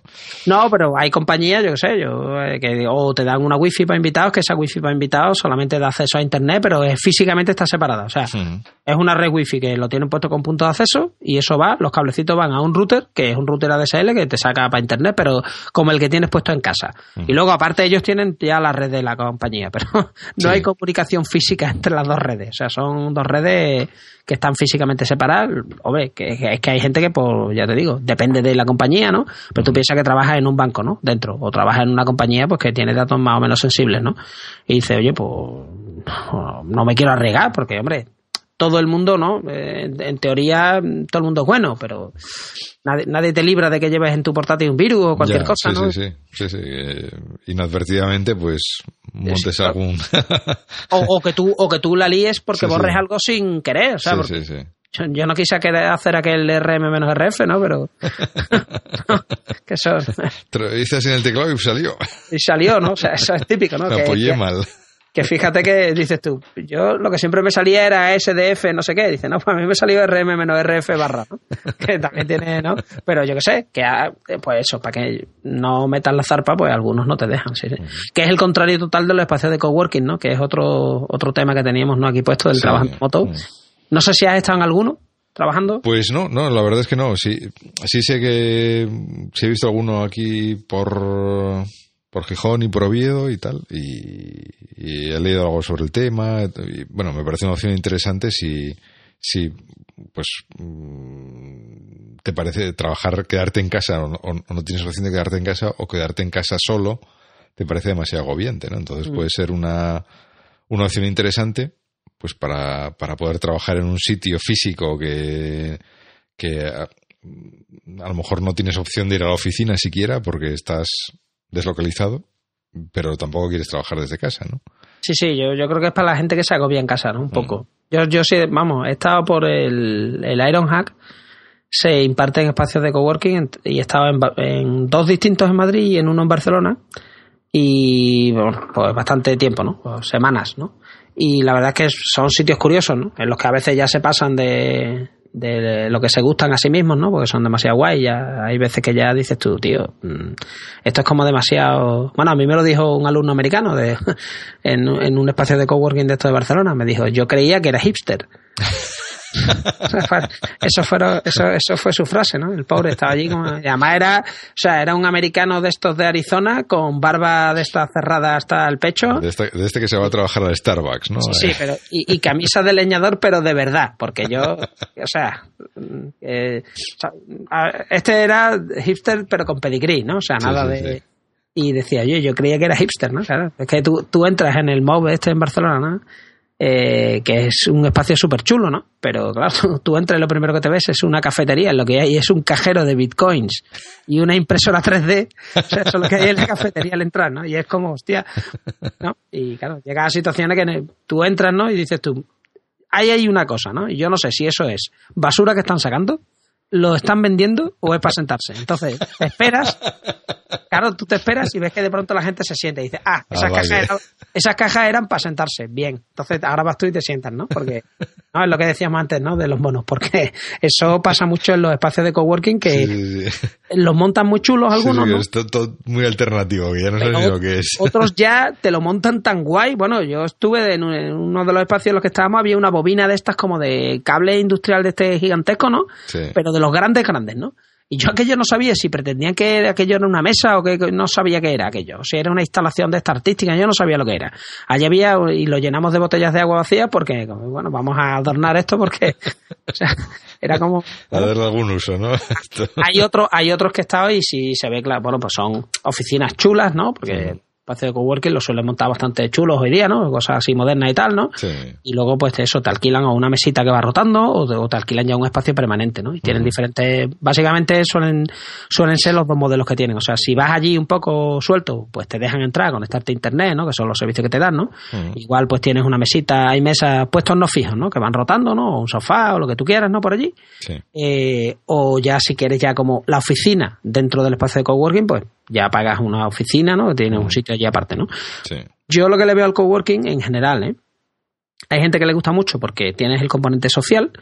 Yo lo que le veo es que hay mucho revoloteo de gente. O sea que en los coworking es normal porque, claro, como hay muchas compañías, cada una pequeñita y distinta, pues entran clientes, salen clientes, la gente salen a horarios distintos. Hay... Entonces, que hay follón. O sea, que. sí, que, hay más posibilidades de, distracción, ¿no? En este caso, en el sentido negativo. Bueno, los que yo he visto, mm, por mucho que todo el mundo, en general, ¿no? Pues suele ser bastante educado, ¿no? Y tal, pero que suele haber más trasiego. Hay mucho trasiego. O sea, hay mucho trasiego porque es natural, ¿no? O sea, claro, es, un sitio en el que hay gente, ¿no? Y pues, la gente pues se mueve para arriba y para abajo, ¿no? Pero por lo general están chulos, suelen tener su cocina, pero yo qué sé, así montado en plan más divertido, ¿no? Más. No es no es a lo mejor la cocina corporativa que había antes deprimente y tal, sin colores. Y, eh, Suele ser sitio eso, algo más, más divertido, pero bueno, no dejan de ser una oficina. Pero son otra opción para el, para el trabajador remoto. Yo, por ejemplo, me encontré en Barcelona a dos del equipo de Buffer, que son una aplicación social, que el equipo entero es 100% remoto. De hecho, hace no mucho pusieron también un artículo que cerraban la única oficina que tenían, porque no la usaban entonces, como nadie iba a la oficina, pues cerraron la oficina. Decían, estamos pagando en San Francisco una oficina, ¿para qué? Si aquí hay un tío y no, no hay nadie más, entonces la cerraron. Y yo me encontré con dos y estos son, la mayoría son nómadas digitales, en el sentido de que eso, que están a lo mejor pues seis meses están en Inglaterra y después se van no sé cuántos meses a Estados Unidos, y después se van otros meses a no sé dónde, y están pues dando vueltas por ahí y ya está, y trabajan. Lo duro de eso, yo eso no lo he hecho nunca, eh, para mí sería el salir del modo eh, soy turista. Lo digo porque cuando uno trabaja, ¿no? trabajas tú 8 horas, 40 horas semanales y tal, y tienes un mes de vacaciones, cuando te vas por ahí de viaje es como tengo que ver todo lo posible en el mínimo tiempo posible, ¿no? Entonces es como como cuando tú sacas a tu perro a pasear, ¿no? Que va como loco el perro, es como, ¿no? Es, lo mismo, claro, porque el, perro, el pobre, no sabe si va a volver a salir o cuándo va a volver a salir, ¿no? Me veo en la calle, pues y va el perro como desesperado, ¿no? Esto es lo mejor del mundo, ¿no? A ti te llevan por ahí de viaje o sales tú de viaje por ahí, y claro, cuando te sueltan en Berlín es como, Dios, estás como tu perro, ¿no? esto es lo mejor del mundo. Tengo que verlo, sí. O sea, estoy destrozado, pero yo tengo que seguir viendo cosas porque esto se acaba, ¿no? Y el avión me, lleva de vuelta, ¿no? A, la rutina, ¿no? Eh, a mí, yo sé que me costaría, en un caso de nomadismo de esto digital, ¿no? El salir del, tío, que no tienes que estar tan desesperado, que no eres como el perro que han sacado a pasear, o sea, que va hasta aquí tres meses que tienes tiempo para, para ver sí, esto. los fines de semana. Eso es, o sea, que te puedes organizar tus mm. visitas, que, o sea, tienes a lo mejor pues todas las tardes una horita, pues te vas a una zona distinta de la ciudad o un par de horitas y vas viendo cosas poco a poco. O sea, que vives aquí, no, no te han traído a pasearte aquí y ahora tienes que salir, ¿no? Como, ¿no? En explosión, como. y no, no, es que yo cuando me he encontrado ya por ahí, pues hablando con la gente esta de Buffer, pues claro, te, te quedas con un poco así asombrado, ¿no? Porque claro, la empresa entera son equipos de trabajo que cada uno está en, zonas horarias distintas, no son muchos, ¿no? Y están, pues, están por ahí dando vueltas, ¿no? Y, yo siempre he pensado que a mí eso me costaría. No sé si a todo el mundo le costaría. También suena muy guay, digo, lo de estar viajando por el mundo y viendo cosas, pero que, que eso que tienes que estar trabajando, porque si no, mm, no facturas y si no, pues no cobras después. Se te acaba el dinero para viajar. en fin. Yo no sé si tú tienes más cosas que contar. Yo creo que. Pues. Eh, no, yo creo que no. Bueno, podemos repasar un poco. Mm, no sé, la, comentar un poco la literatura que hay al respecto, ¿no? Eh, si pondremos en, el, en la entrada del, del episodio algún, algún enlace, ¿no? Algún artículo que, que mencionaste de pasada, tal. Hay un libro bastante explícito sobre este tema que, bueno, es, eh, se llama Remote, ¿no? Eh, tiene un subtítulo de algo sobre las oficinas que no hacen falta, algo así, no, no, no recuerdo. Está, eh, es coescrito por. Eh, es que no me acuerdo quién es el otro. Eh, uno es Jason Fried, que es eh, uno de los fundadores de. no sé cómo llamar esta empresa, si 37 Signals o decir ya 37 Signals. Pero bueno, que son bastante conocidos en el, en el mundillo y que precisamente pues trata un poco todo ese tema del trabajo deslocalizado, ¿no? Del trabajo remoto, eh, eh, y tanto desde el punto de vista del empleado como del empleador, ¿no? Porque aquí estamos en el podcast hemos hablado mucho desde el, punto de vista de, de, de la persona, ¿no? De la persona que va a realizar el, el, trabajo en remoto, pero, pero en el libro también cuenta un poco eh, lo que tiene que tener en cuenta el empleador y, cómo es tener unos, un equipo así distribuido, ¿no? Y lo que tiene que tener en cuenta y lo que no para, para que no sea un desastre, ¿no? Entonces, es un libro, bueno, así bastante interesante porque ofrece bastantes puntos de vista y, bueno, también toca uno de los temas que hemos tocado, evidentemente, durante, durante, el, durante el podcast, ¿no? Y luego tiene un sitio asociado que se llama We Work Remotely, ¿no? que, básicamente yo creo que se dedica, bueno, aparte de promocionar un poco el libro, se dedica a poner ofertas de trabajo de, de empresas, principalmente americanas, en Estados Unidos, que que siguen este, o sea, que permiten trabajar de forma deslocalizada, ¿no? Aunque no te creas, ¿eh?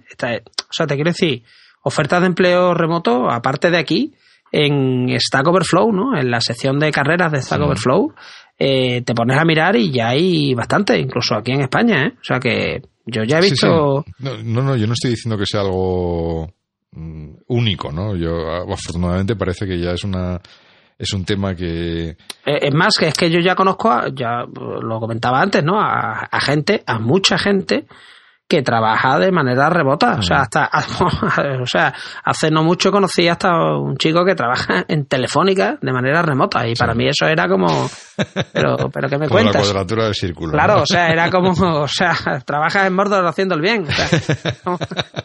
son cosas que no, no me entraba en la cabeza, pero o sea que cada vez más. ¿eh? Sí, a ver, yo, yo creo que, bueno, es, es, un poco también lo que tú comentabas antes, ¿no? Que parece que las, las grandes empresas parece que se han dado cuenta de que eh, la gente es mayorcita y que si la dejas, si le dices lo que tiene que hacer y la dejas, pues son capaces de trabajar perfectamente sin que tengas que estar eh, mirándolos por encima del hombro constantemente, ¿no? Y que entonces, en el momento que aceptas eso, eh, da lo mismo que mm, estén en la oficina o no estén en la oficina porque el trabajo se va a realizar igual, que al final es lo importante, ¿no?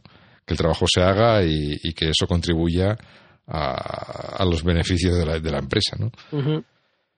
y, afortunadamente, pues, eh, aunque el sitio este está muy focalizado en este, en, este tipo de, ofertas de trabajo remoto, eso no quiere decir que en cualquier otro sitio pues encontréis eh, ofertas de trabajo que te permitan trabajar así o con más con, con, estas condiciones o con diferentes condiciones o con más días, con menos días, o sea, eso ya depende un poco de, de la empresa, del proyecto, de, de, las circunstancias, ¿no? De cada, de cada, de cada oferta. Pero que sí es algo que sí creo que ya se nota tanto en las ofertas como en la flexibilidad que empiezan a ofrecer las empresas grandes para y en los entornos corporativos para realizar este tipo de, de trabajo, creo que sí ahí se está notando un cambio. Sí, y si, y si no puede ser 100% remoto, lo que siempre se puede hacer, vamos, yo me lo plantearía siempre es eh, en la misma entrevista de trabajo casi, ¿no? El, intentar plantear este tema de negociar unos días remotos, oye. Sí, o, explorar la posibilidad, porque claro. a lo mejor es un tema que no que la persona que te está entrevistando pues no te menciona o tal y resulta que esa empresa pues sí tiene una política ya definida o ese proyecto en concreto tiene más flexibilidad o ese es un tema que yo creo que siempre es interesante preguntar porque, bueno creo que hoy en día ya es un tema mucho más aceptado y seguramente te puedes eh, llevar una sorpresa agradable ¿no? al, hacer este tipo de preguntas ¿no? al ver que sí hay ese tipo de posibilidades Sí, sí, así es. De hecho, ahora mismo, por ejemplo, estoy leyendo, eh, preguntando por Twitter, ¿no? Que están buscando gente y están preguntando eso, si aceptan trabajadores remotos, pero, por ejemplo, aquí le están diciendo que no tienen esa opción, ¿no? Pero que hay veces que al personal le, da miedo preguntar, ¿no? Estas cosas, ¿no? Porque da la impresión de, si estoy llegando a la entrevista de trabajo y estoy preguntando si me puedo quedar en mi casa, que no estás preguntando que te vas a quedar en tu casa tres días sin trabajar. que no, no está lo que. O sea, si lo planteas bien, oye, mira, en lugar de ponerme un puesto fijo, ¿no? Y gastar el dinero en un puesto fijo, pues me ponéis un puesto flotante que comparta yo y otro más, o si lo tenéis, o si no, me meto en una sala de reuniones o tal, ¿no? Los días que esté aquí, y el resto de días, pues, estoy en mi casa, yo estoy más contento, vosotros también. Por esta razón, esta y la otra. Y si eso, hablando se entiende la gente, oye, que te dicen que no, pues ya está, pues no. Sí, sí, o por lo menos ya lo sabes y ya es un factor más a tener en cuenta para tu decisión, claro. Es que esto da, da la impresión, hay como mm. mucho tabú de preguntarlo, ¿no? Sí. Eh, porque van a pensar de mí que es que soy un vago que, quiero quedarme en casa, ¿no? No eres un vago. Eh, lo que no quieres es venir a la oficina, o sea, quieres trabajar sin ir a la oficina, a lo mejor no todos los días. Mm. Porque yo, yo estoy seguro que mucha gente, por ejemplo, en las grandes urbes, ¿no? Madrid, Barcelona, Valencia, tú le dices, oye, ven todos los días menos el lunes. Pues, o sea, los lunes no vengas, que es cuando se forman los atascos más gordos, ¿no? Y ya, ya los tienes felices. Ya solamente con eso a lo mejor dices, macho, me quito el atasco del lunes ya. ¿O no? Sí, sí, sí, ya es un, plus. Sí, o bueno, a lo mejor hay gente mm, pues que tiene circunstancias familiares, niños pequeños o cosas así y que valora pues poder eh, tampoco quiere decir que vaya a estar con el niño debajo del brazo mientras está trabajando, pero a lo mejor ese tiempo que se gasta en hacer en ir y volver a la oficina, pues se puede aprovechar pues para atender a los niños o ir a buscarlos al colegio o dejarlos o lo que sea, ¿no? Entonces, que son, es una forma también de compatibilizar un poco mejor la, la vida personal y la, o la vida familiar en este caso y la vida laboral, ¿no? Es otra de, esos, de esas grandes entelequias. Sí, sí, el, el tema no de equilibrar. Sí, sí. Que después, bueno, pues por desgracia la vida es única, ¿no? Y eso, lo que hay que hacer es intentar hacer otras cosas que no sean solo trabajar. Mm. Y, bueno, lo que sí me gustaría eh, es que en este caso, eh, porque bueno, aquí tanto Diego como yo hemos contado un poco nuestras experiencias y hemos intentado cubrir un poco pues eh, con mi parte de experiencia más corporativa y Diego que últimamente ya ha pasado todo el espectro de experiencia individual, ¿no? De lobo solitario a, equipo distribuido. Pero, yo realmente solo tenía esos dos, o sea, te quiero decir, yo he estado de lobo solitario, ¿no? Y de hecho tengo todavía las rémoras de estar de solitario que me cuesta mucho comunicarme, o sea, yo cuando tengo un problema intento comérmelo yo solo. Eh, cuando realmente, pues si está en un equipo desarrollando, pues lo normal es preguntarle a un compañero, oye, esto no me sale, ¿no? Y ya está, nadie va a pensar que eres tonto, ¿no? Pero yo pienso que, joder, pues esto lo tengo que hacer yo, ¿no? Entonces, eh, yo solamente estaba como lobo solitario, ¿no? Y ahora estoy empezando en un equipo en el que he visto por fin cómo hacer esto del trabajo remoto bien. Y la clave es esa, la clave es el que viene de arriba abajo y, y el mindset y, y, la comunicación hasta extremos pesados. Aunque suena tópico, pero que es la clave, ¿no? Pero lo suyo sería que la gente nos cuente lo, cómo trabajan Sí, mm. sí, porque a lo mejor nos hemos dejado 20 casos en el tintero que no, por desconocimiento, pues no, no, no los hemos tenido en cuenta. Y entonces sí, me gustaría que, eh, nos gustaría que en este caso, pues la gente, bien poniendo un comentario en el post o bien por Twitter eh, directamente, pues nos contara un poco también su experiencia, ¿no? Si, si ha tenido algún otro, mm, algún otro tipo de experiencia, eh, bien sea positiva, negativa, sobre el trabajar deslocalizado, eh, si nos hemos dejado algo en el tintero, no sé, ese tipo de cosas, ¿no? Por conocer un poco más otras experiencias, ¿no? Problemas, por ejemplo, a mí eso me interesa mucho. Problemas eh, de, de cosas que te han bloqueado para trabajar, pero no tanto herramientas, o sea, no cosas, porque ya digo, yo creo que estamos ahora mismo en una época en la que hay sobreabundancia de herramientas, ¿no? Y yo digo temas ya más de, pues yo me he bloqueado porque, yo qué sé, pues no estaba motivado y lo he resuelto de esta manera, ¿no?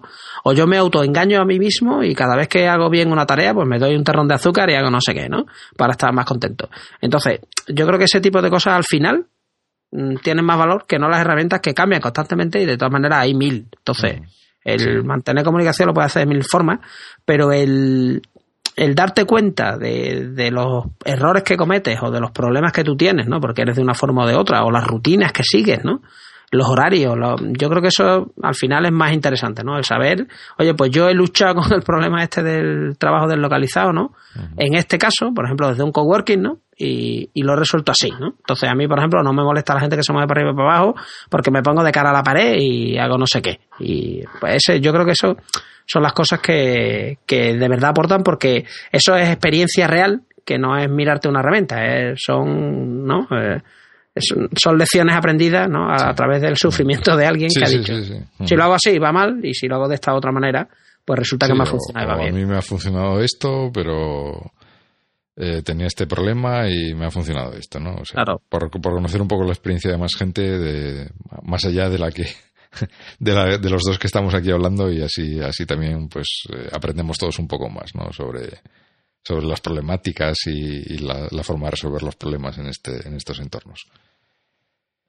Y bueno, pues nada más. Pues nada, Diego, muchas gracias por, eh, por la sesión de hoy, porque ha sido una. Nos hemos ido a las dos horas, como siempre. Como siempre, ¿no? Pero bueno. las dos horas de rigor sobre el tema del que sea. Pero, pero bueno, como siempre ha sido un placer tenerte aquí y, nada, esperemos que la gente también aporte eh, cosas, ¿no? Con su experiencia y nos cuente alguna cosa más, ¿no? Pues nada, un placer eh, y, ya está bien, que ya la gente va a decir que ya basta. dejarlo ya, dejarlo ya. Iros ya a la cama.